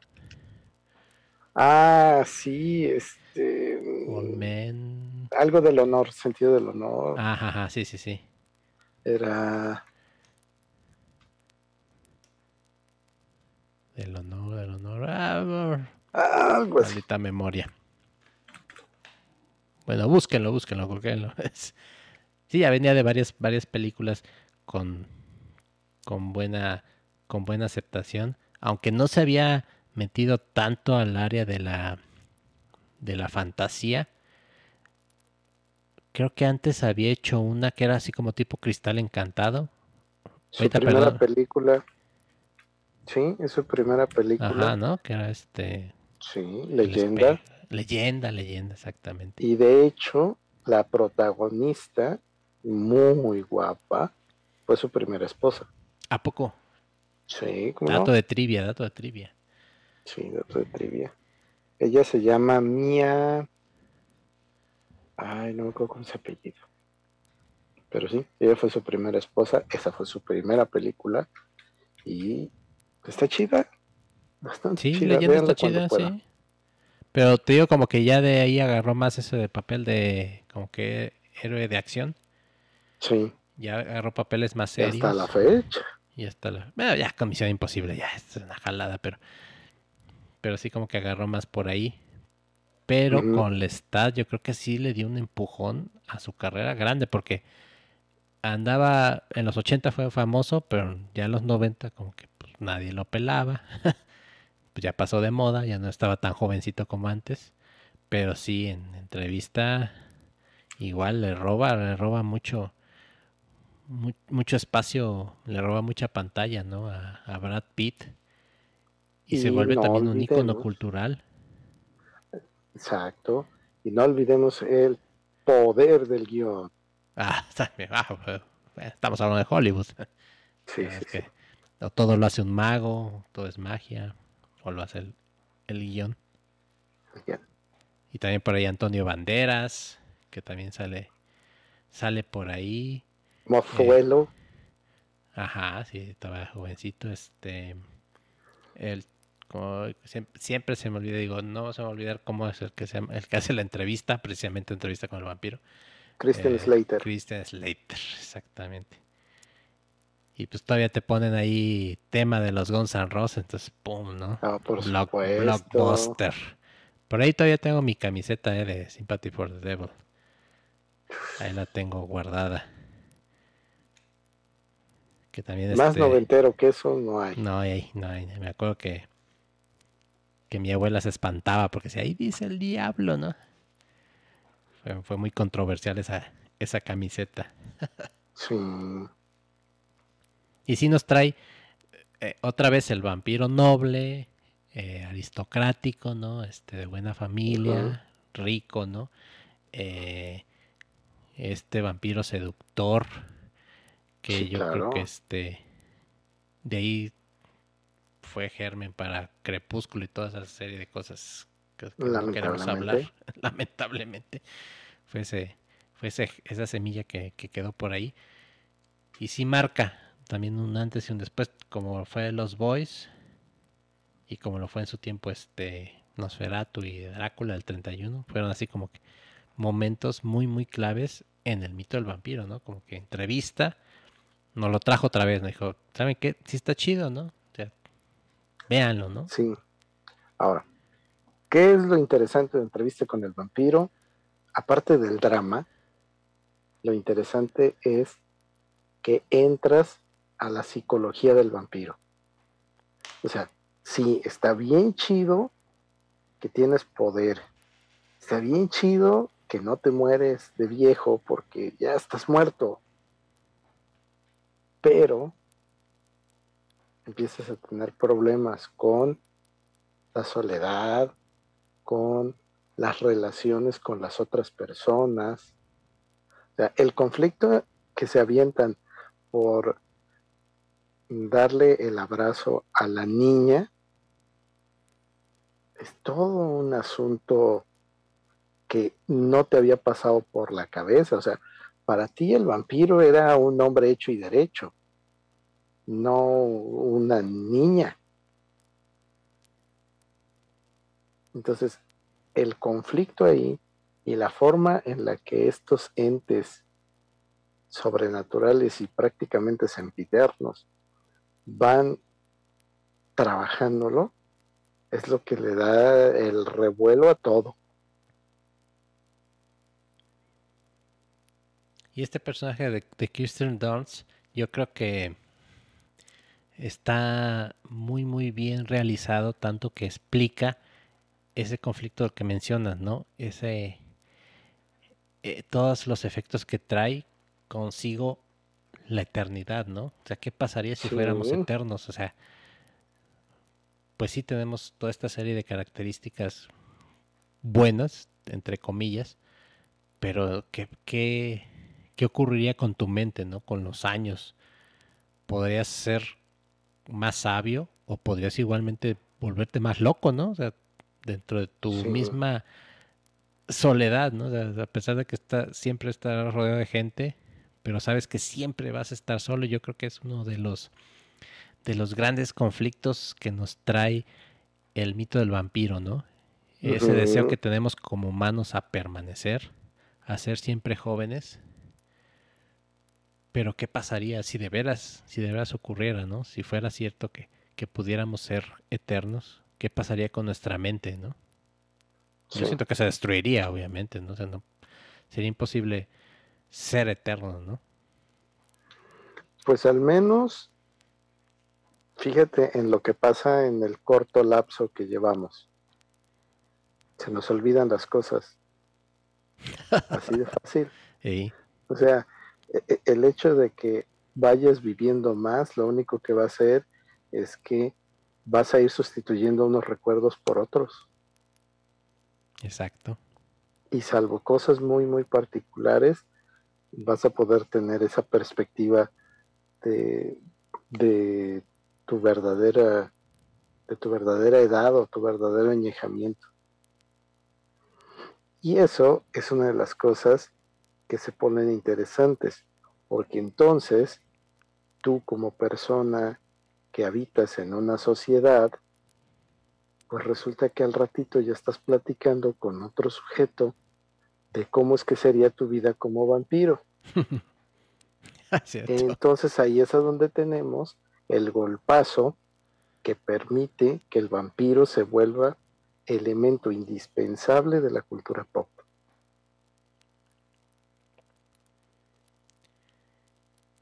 Y ahorita ya que estamos así filosóficos, por ejemplo, si nos damos cuenta, eh, la gran mayoría de los recuerdos, todos pensamos que, que las memorias que tenemos es como una computadora, ¿no? O sea, que buscas, ah, video de mi cumpleaños del 2000, ¿no? Y te aparece el video como tal, ¿no? Pero realmente nuestra mente muchas veces juega con nosotros y la mayoría de los recuerdos que tenemos que creemos tener son interpretaciones o derivaciones de cosas que nos han contado que según pasaron. O sea, no es como la película que la rebobinas, perdón, y ya te viene el recuerdo. O sea, es una construcción que hizo tu cerebro a través de parte de tu experiencia, parte de lo que oíste y parte de lo que tú crees que estás recordando. Entonces, muchos de los de las memorias que tenemos pues realmente podrían llegar inclusive a, a ser mentira o no ser completamente como ocurrieron. Entonces imagínate eso eh, eh, este, extrapolado. Extrapolado gracias a, a, la eternidad, o sea que tuvieras no solamente 40 años de recuerdos, sino que tuvieras dos siglos de recuerdos, wow, o sea, yo creo que tu mente se hace mantequilla, ¿no? Ahora, ya que andamos en terreno filosófico, precisamente en el juego de Vampiro la Mascarada, una de las cosas que suceden con los vampiros viejos es eso precisamente. Su mente se deteriora, ya no les importa tanto el mundo y van despertando una vez cada 100 años, una cosa así. Y ya los vampiros que son viejos, que se les conoce como Matusalén, casi siempre para lo que despiertan es para alimentarse y se alimentan de otros vampiros. Entonces, nada de que el hombre es el lobo del hombre, el vampiro también es el lobo del vampiro. Y un reflejo claro ¿no? de, lo, de, de cómo humanos no podemos llegar a destruirnos por por cuestiones, por cualquier cuestión, ¿no? O sea, como es una, una naturaleza autodestructiva. Sí, definitivamente. Bueno, vamos a regresar un poquito más a la cultura pop para no, estar tanto en el rincón filosófico. Ya pasamos ahorita la entrevista con el vampiro, todo es muy bonito, todos los vampiros son guapos. Por ahí aparece una, una película eh, a ver si te acuerdas de cómo se llama la chica. La famosa Buffy, la casa de vampiros. Ay, de La película es lo único decente. La serie la detesto. Pero no me dejas mentir que también fue parte de un fenómeno del vampiro adolescente, ¿no? O sea, porque ah, yo creo que este el Drácula este ser como que era ámbito un poquito más de los jóvenes adultos, más mayores. Pero ya con entrevista, con los boys, todos estos que estamos platicando, llega Buffy, que es obviamente el, producto de gente que vio y dijo, ah, ah, que a los chavos les está gustando los vampiros. Pues vamos a darles, vamos a darles gusto. ¿Quiénes somos nosotros para resistirnos a sus dólares, no? Entonces surge por ahí Buffy, que también, eh, pues yo también conocí chicas que se sentían ella, ¿no? Y que eh, a la larga, bueno, este, tal vez de ahí desarrollaron pues un gusto por este, por este ser, a pesar de que no conocieran su historia, ¿no? Su, su literatura, eso, ¿no? Entonces, a pesar de que sí la serie, te mentiría si digo que vi más de dos capítulos, pero bueno, sí, sí estoy consciente de, del efecto que causó en, la, en los adolescentes de ese tiempo y que espero que alguno los haya acercado a, al vampiro original, ¿no? Y que hayan podido acceder a la literatura, a los juegos, ¿no? Como dices, a la mascarada, a partir de ese, de ese producto totalmente pop. Sí, pues te digo, o sea, el, la prueba de que, de que la idea pegó es que pasó de ser película a ser serie. Y de ahí también el otro detalle que se me hace significativo es que le quita el protagónico, como ya mencionaste, a los hombres. También, sí, sí, también es un personaje femenino como dijeran, como dijeran las chavas, este, está empoderada. Exactamente. Desde antes de que fuera mainstream. Sí, sí, sí. Antes de que fuera tendencia, sí, ya, ya está empoderada. Y si te fijas y revisitamos, en el caso de la literatura, muchos, muchos personajes son femeninos, ¿no? Carmila, pues, Berenice. Este, lo que mencionábamos son mujeres. Sí, lo que mencionábamos de Mina. Ajá. Sí, aunque te digo que la, la versión de Coppola como que le dan más peso a los hombres, a Jonathan Ah, a sí. Que eso es también parte como que lo que no me gustó, porque pues Mina es, el, es la heroína de la película y ahí sí debió haber salido chida, así, de empoderada, vaya, ya vamos a ocupar la palabra. Ya que la destapaste, vamos a ocuparla, ¿no? Y sí, debió ser Mina. Pero no olvidemos, es Hollywood. Claro, sí.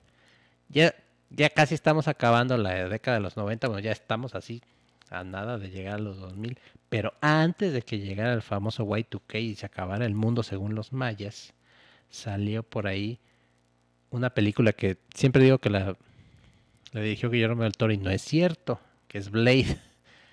No la dirigió. Espérame, la- espérame, pausa, pausa, pausa, pausa. Ya que sacaste a Guillermo del Totoro, Guillermo del Totoro sí hace una película de vampiros, Ah, sí, sí, sí, sí, sí. Cronos, Cronos en el 93. 1987, No, 93. 93. Sí, sí, sí. Changos, yo 93. pensé que era... Bueno, está bien. No nos vamos a pelear por una fecha. El punto importante es, por favor, busquen esa película y véanla. Es el mito del vampiro, pero contado de otra forma diferente por Guillermo del Toro. No estoy seguro si fue su primera película así en gran escala, Sí, sí, supera pero es señora película. Oye, fíjate, y fíjate que pasa lo mismo con, eh, perdón, con, con el vampiro de Germán Robles, porque también trae el vampiro al ambiente de México, ¿no? Lo trae a, Ah, la- sí, a sí, la- sí, sí, sí. a un ambiente de Ciudad de México, con todas sus dinámicas, y también queda muy bien. Por supuesto. Ahora, nada más para que les den ganas de ver esa película. El chiste de todo no es el vampirismo como lo conocemos, sino es una forma diferente. Entonces, ahora sí, piénsenle de qué otra forma se puede ser vampiro. Para mí es uno de los grandes méritos de la película. Sí, Cronos es también parte de, de la, la lista de, de- de películas que hay que ver. Tanto te gusten los vampiros, no te gusten.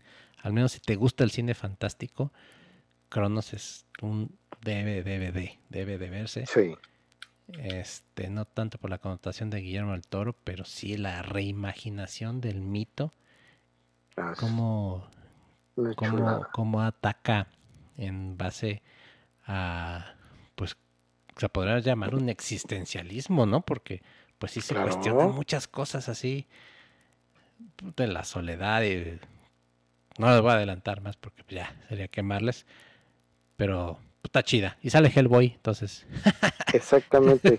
Eso iba está- yo a decir. Sale Ron Perlman. sale Hellboy, entonces pues, está chida, está chida. Entonces sí, neta, véanla, véanla. Este, Ahora sí, perdón, continúa. Blade.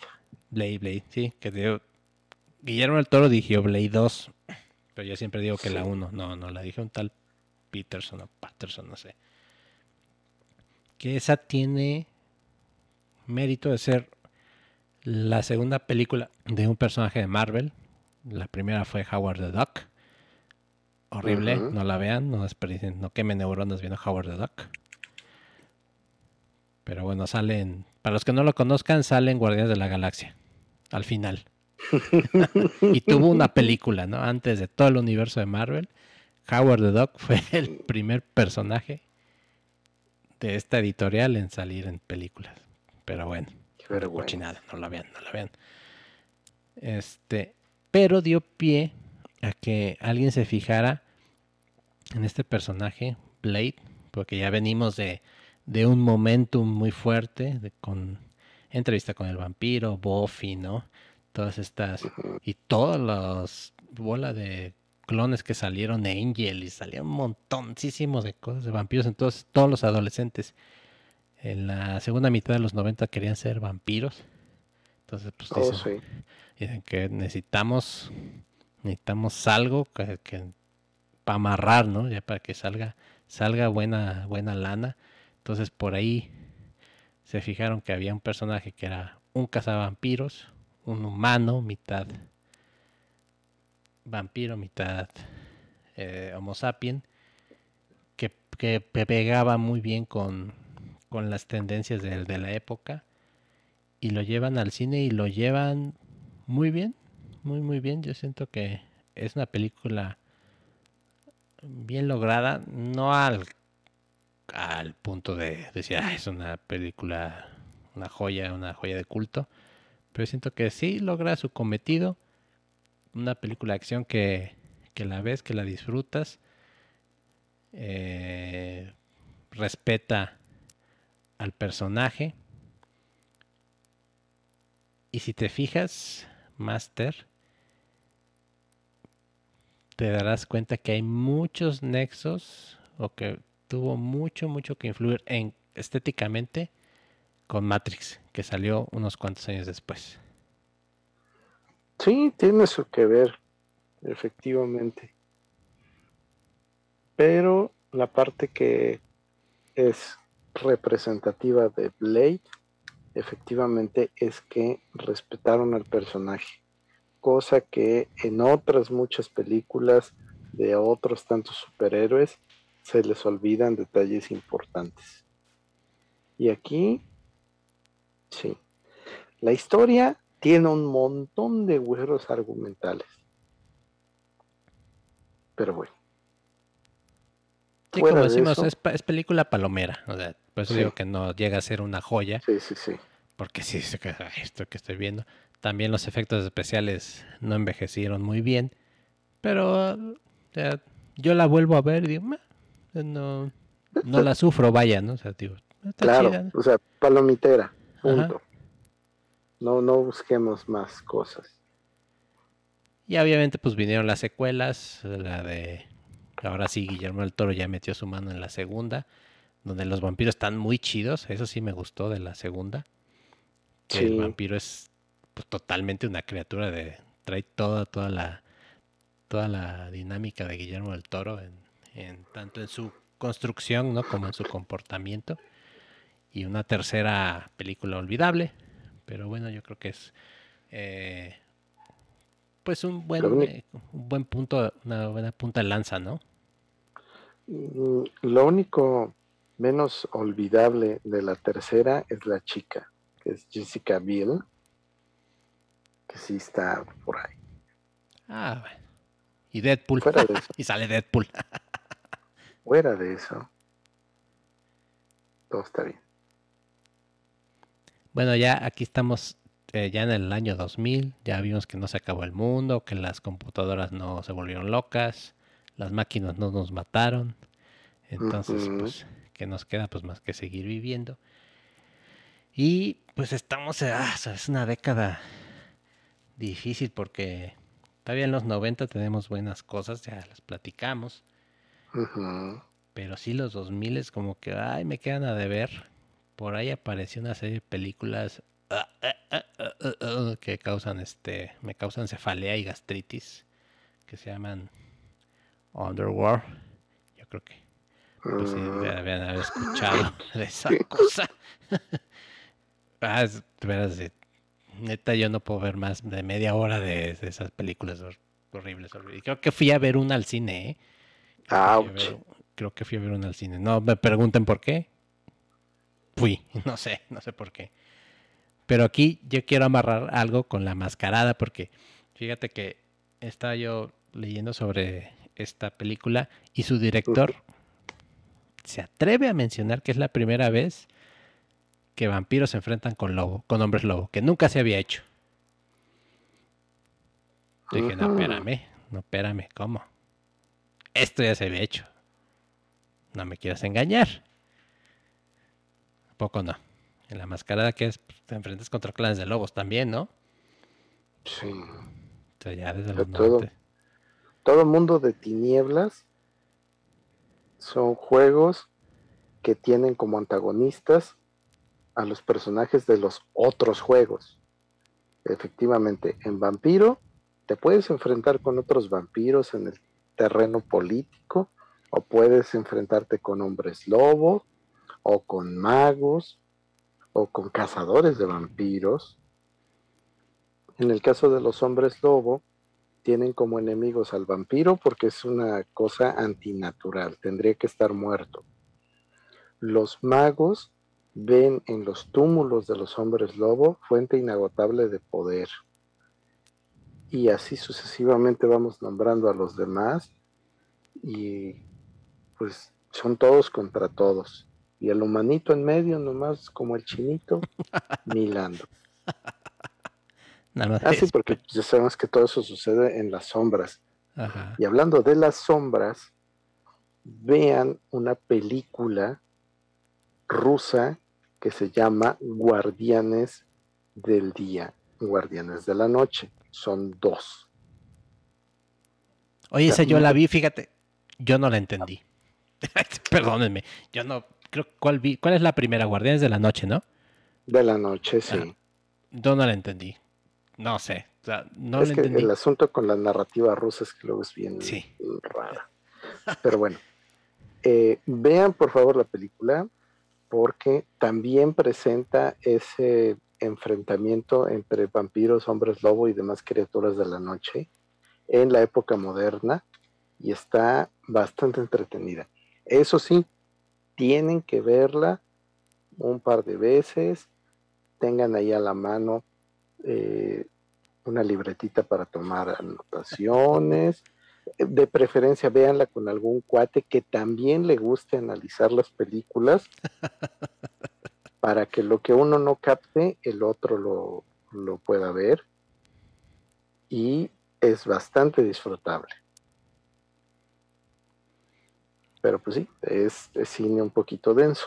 Sí, la neta sí. Yo eh, cuando acabó me quedé como Krusty así cuando ve este, las caricaturas rusas, así que diablos vi, no, no le entendí nada y vi nada más la mitad de Guardianes de la Luz y dije, chale.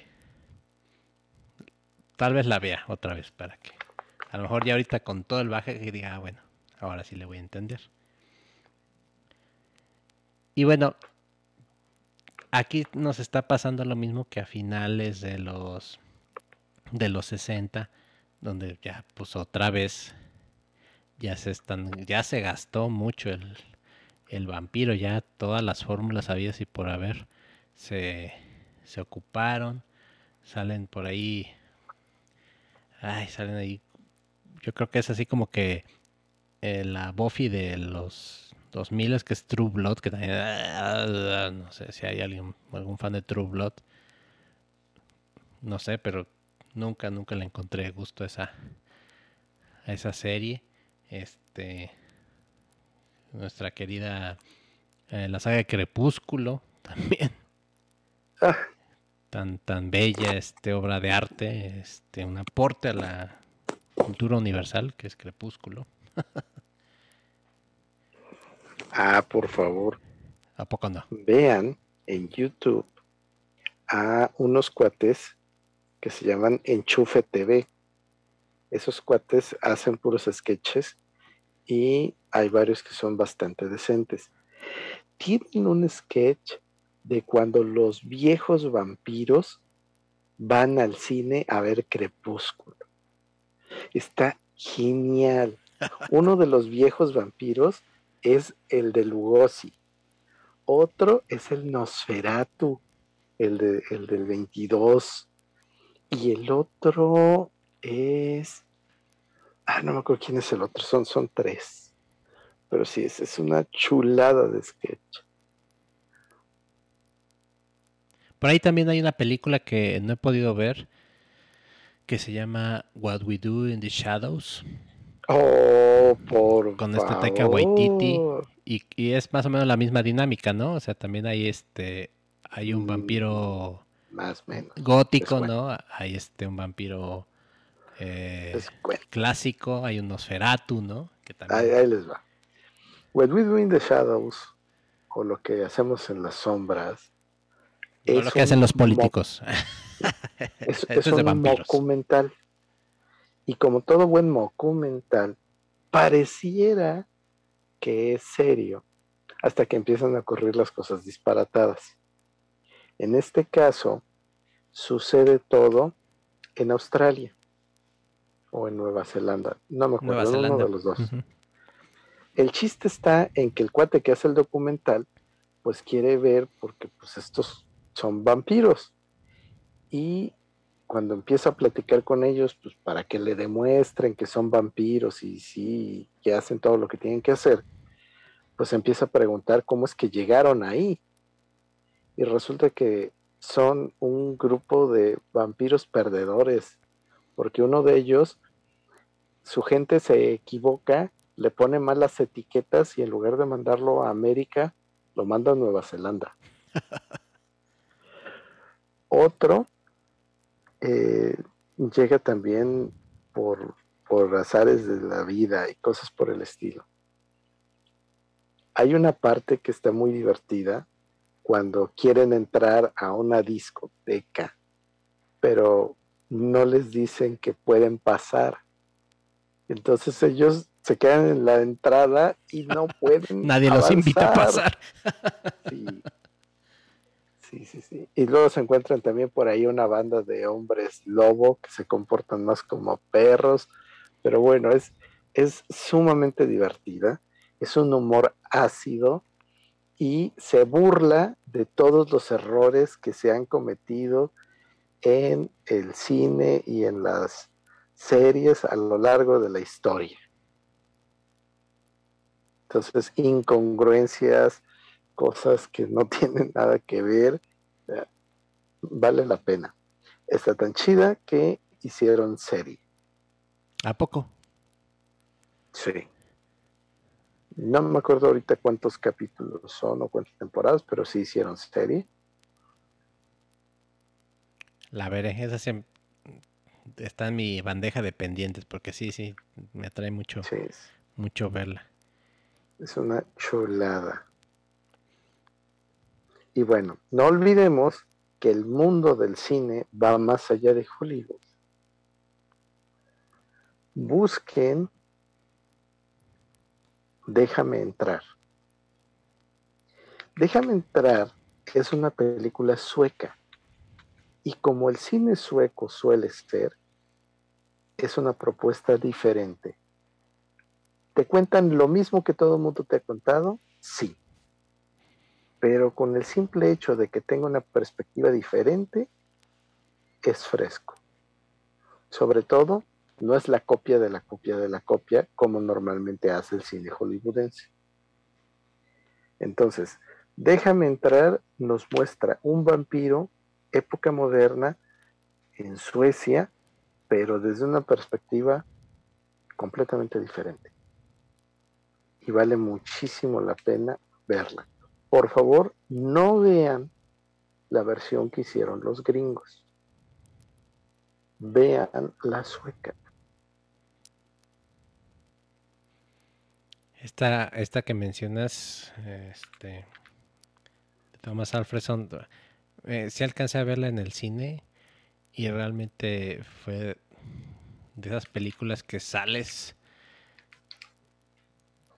sales contento, ¿no? De la, de la sala, dices, acabo de ver, o sea, algo hermoso, hermoso.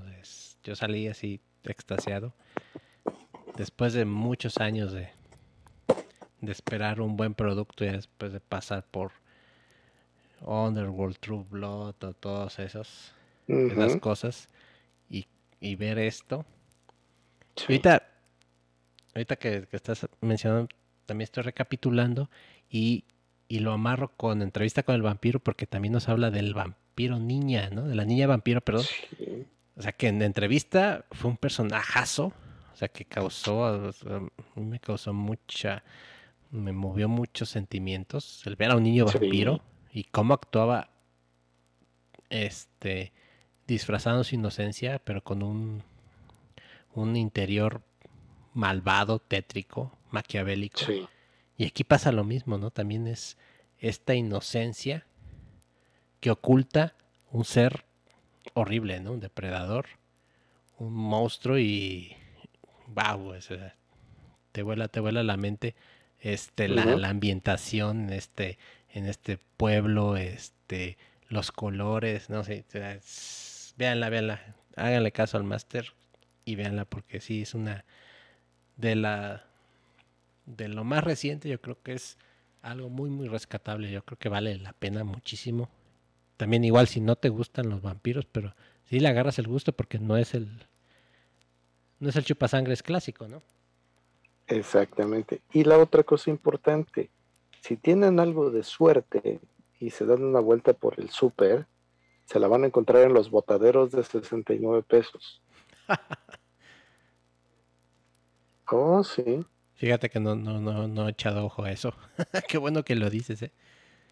Sí, sí, sí. Ahorita no, no voy a lanzar comerciales de los súperes, pero pues ya saben el que les toque cerca. Sí, pues todos tienen. Bueno, el problema es quién tiene DVD. Yo no tengo DVD. ¿Ya ves? ¿Ya ves? está el problema. Es que ya nadie tiene DVD.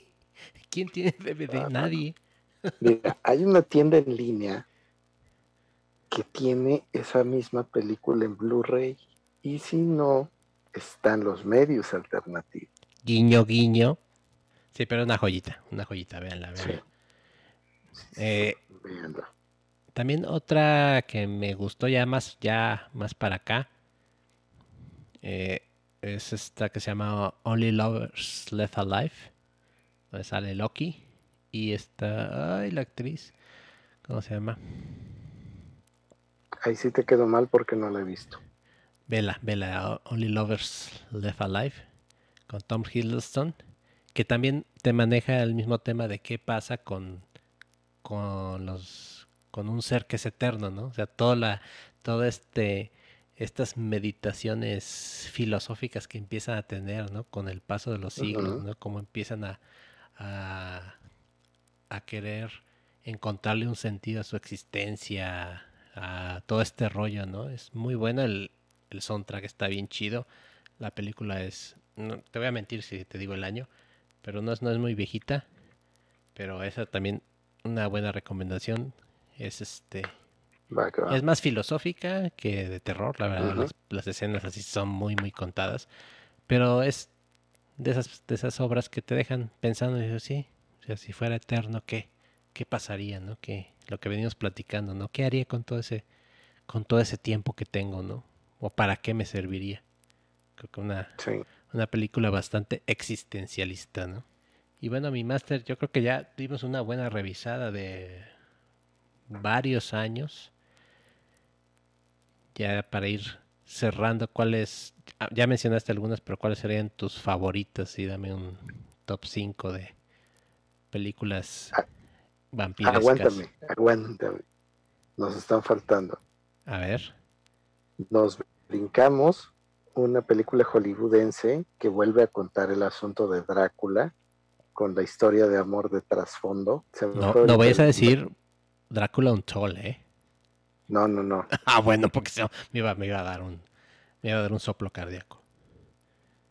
No, no, no. Es el actor que la hizo en, en El Hobbit, el cuate que es el arquero se me olvidó ahorita su nombre, él es el protagonista y él visita Orlando al Bloom. vampiro antiguo.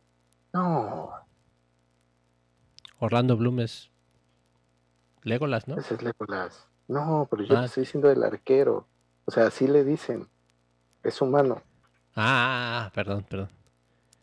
Bueno, entonces, esa historia de, de Drácula, porque no dice Drácula, pero te replantea la historia de Drácula, está muy buena. O sea, otra vez el vampiro por amor. Pero no es esta de Drácula Untold, de Untold Story, donde se va a, un, a una cueva y se lo encuentra y lo vuelve vampiro, que es un príncipe. ¿Es esa? Ah, pues sí, sí se va a la cueva. Sí, ¿no? Sí. Y él es un, un príncipe que, que por no dejar a su hijo con el Shah de Persia, este, se desata la guerra y eso, ¿no? Sí. Que fue uno, un intento por crear este universo de monstruos, ¿no? Que ya después salió La momia con Tom Cruise, también malísima. Estas dos, ¿no? Que era Drácula Untold, de Untold Story, algo así. Y La momia. Yo ah, creo que no sabía que estaban conectadas. Ajá, sí, porque querían revivir a todos, ¿no? O sea, Frankenstein, el hombre lobo, demás. Entonces hicieron esta, Drácula, un Untold Story. No, como que no cuajó. Sacaron la momia, que es así ya fue como que no va a salir el universo de monstruos, olvídenlo porque es una basura, ¿no? Y ya, no, no, no, no rindió frutos, ahí se quedó. Porque la idea era después sacar una de Frankenstein, del hombre invisible, así, de todos los monstruos de la Universal. Changos. Bueno, pero tenemos a Drácula de Netflix. Ah, esa serie no la he visto. Mi chavo, te la estás perdiendo. Es una miniserie muy buena. Por los cortos que he visto, se asemeja como. O me recuerda un poco como al vampiro del Hammer, ¿no? De Christopher Lee. Me equivoco. Mm, no, fíjate que le da más aire al de Coppola. ¿A poco? Sí.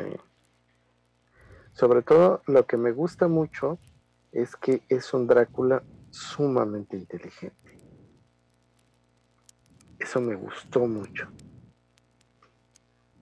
O sea, no es nada más así el, el depredador que sale y mata porque sí, ¿no? Y su Van Helsing me gusta todavía más. Porque ahora es una Van Helsing. Para ser políticamente correctos. Pues creo que eso todavía no entraba en la políticamente correcta.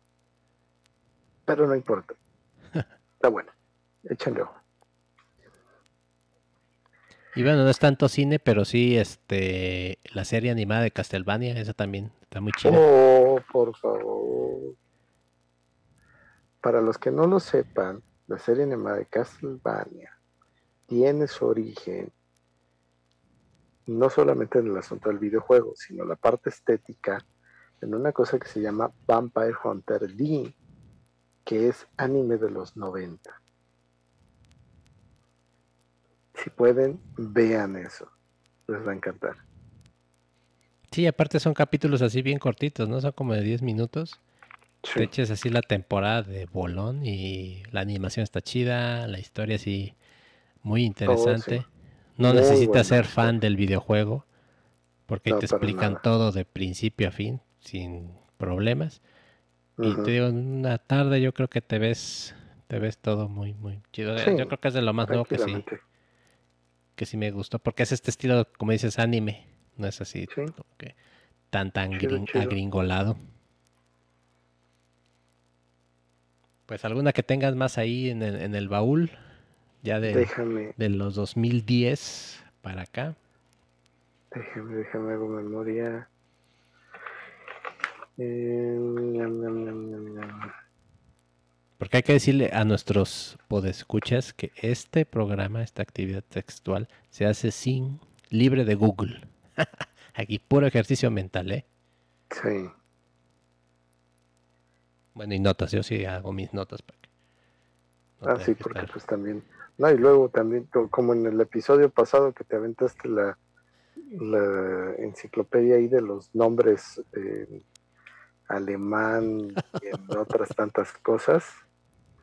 No, pues sí. Si de por sí están difíciles a aprender. A, todos los germanohablantes, mis disculpas, por favor, porque no, no di una con los nombres. Perdón, perdón. Pues bueno, creo que en el tintero ya no se queda nada. Sí, yo creo que repasamos como que las más importantes, ¿no? sí. Porque obviamente, o sea, películas hay para tirar al, al cielo, ¿no? O sea, no, nunca acabaríamos de decir todas, ¿no? O sea, nada más de la Hammer son 14 películas, ¿no? O sea, es, series, no sé, guau, guau, guau, ¿no? O sea, pero yo creo que al menos mencionamos las que marcaron un antes y un después, las, las Sí. claves para, para si eres fanático de, de Drácula y de los vampiros, eh, estas, al menos Nosferatu, Drácula, de Bela Lugosi, Los Boys, este, Entrevista con el vampiro, eh, Leather, Wa- Leather Eye One In, Sí. creo que son así como que deben de verse. Ah, perdón, este Drácula de, de Coppola, lo olvidé. Y Cronos, son así como que la canasta básica de, de entender el todo este mundo, todo este. Bueno, ahorita ya ya todo es universo, ya no es mundo, ya es el universo del vampiro. Y eh, obviamente mencionamos un poquito de televisión, pero pues también hay muchas cosas este en caricatura, este ah, Van Helsing también el anime, ¿no? Van Helsing. Sí, por Están, supuesto. este, videojuegos hay un montón, montoncísimo, montoncísimo de, de videojuegos. Castlevania, un clásico del, del NES.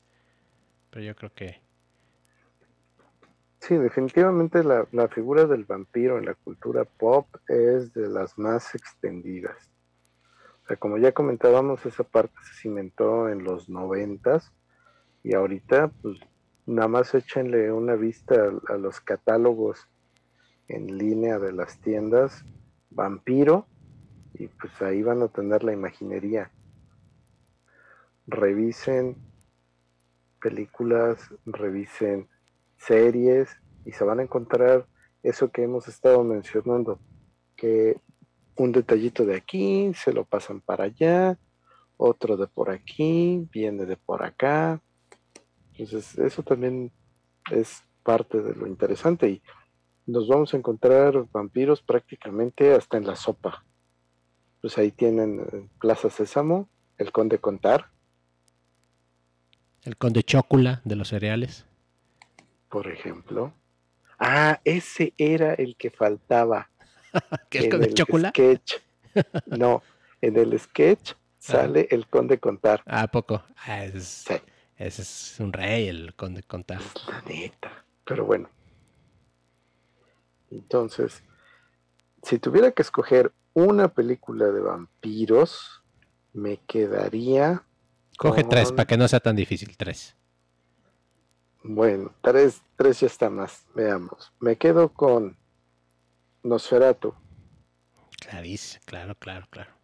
por la nostalgia, por el por lo que representa en términos fílmicos. Luego me quedo con Drácula, la de Coppola, porque será hollywoodesca y será lo que sea, pero es una chulada de película con todo y su soundtrack y todo lo demás. Y la tercera, déjame entrar. Muy bien, muy buena selección, ¿eh? Muy buena. Sí, de esas te puedo asegurar que sí las puedo ver una y otra vez y no me voy a aburrir. Las otras le pienso. Eh, mención especial la de Guillermo de Toro de Cronos. Cronos, sí, claro. Mira, yo coincido contigo en Nosferatu, que como ya le dije al principio, es la abuela, la reina emperatriz de las películas de terror. Ujú. A mi gusto, para mí es wow, o sea, amo esa película, la amo. Este, esa queda en el uno sin lugar a dudas. En el segundo ahí está peleando Led Guanin y Cronos. Ahí es un Ajá. empate. Y la tercera, no me lo vas a creer. Pero es, es Van Helsing, la del 2005, creo. Yo sé, yo sé, mis queridos escuchas que es un, es un churro. Pero neta, cómo disfruto esa película, la verdad, ¿eh? Tanto es así que aún conservo el DVD, aunque no tengo ya el aparato, pero conservo el disco de Van Helsing, porque neta, cómo, cómo la disfruto, ¿eh? Y la puedo ver y ver y ver y ver y ver, y no me canso, ¿eh? Lo siento, lo siento, pero Van Helsing me gusta, tengo que admitirlo. Y bueno, ya después de este, este buen ejercicio de, de memoria, de activar las neuronas, pues yo creo que damos por finalizada la clase, señoritos. queda tarea para el examen. ah, no, no es la escuela, va. No me queda más que agradecerte, Master. Es, este, cada vez que hacemos podcast salen más temas de podcast. Entonces, oh, este, ya los tengo aquí apuntados. Y pues de nuevo, gracias, qué chido. Es, muy, muy chido platicar. Este, todo eso de la mascarada me, me gustó porque no, no, no conocía a fondo la historia, lo jugué, pero nunca pregunté la historia, la verdad, no sabía ni su creador. Entonces, qué chido. Siempre las pláticas te dejan algo, un buen aprendizaje y que, que es un gusto. Y bueno, pues ya sabes que actividad textual es tu casa. Ah, muchas gracias. Y seguiremos platicando, compartiendo locuras con toda, con todos los escuchas. Sí, este, Hacer mención que ya llegamos a Alemania y España, qué chido que nos escuchen hasta por allá. Saludos a, la gente que nos escucha del otro lado del, del mar, a la gente de Perú, de Colombia, de Argentina, toda esa gente que nos escucha. La verdad es ah, que me da mucho gusto que mis locuras lleguen hasta allá. Me da, me da mucha felicidad. Qué bueno que me escuchen. Agradecerles a ustedes prestar nuestros oídos. Master, un abrazo hasta allá con gel antibacterial, donde te encuentres. Claro que sí, como debe ser. Y como siempre no es una despedida, es un hasta luego. Y no que decir más que adiós. ¿Y algo que quieras agregar, Master? No, pues muchas gracias. Como de costumbre, es bastante, bastante chido estar platicando sobre estas cosas de la cultura pop, ondas geek, meter cosas del rol, en fin, tremendamente disfrutable. Y por lo mismo, pues ojalá que quienes nos escuchan también se entretengan como nos entretenemos nosotros. Bueno, ya lo único que me resta para despedirme es decirles que por favor tomen café de grano de Veracruz, jueguen rol y pues ya saben, aquí andamos en todos estos relajos. Para lo que se les ofrezca, pues su amigo Master Edge. Y por favor, que los dados no dejen de rodar. Eso. Gracias por escuchar. Gracias. Adiós.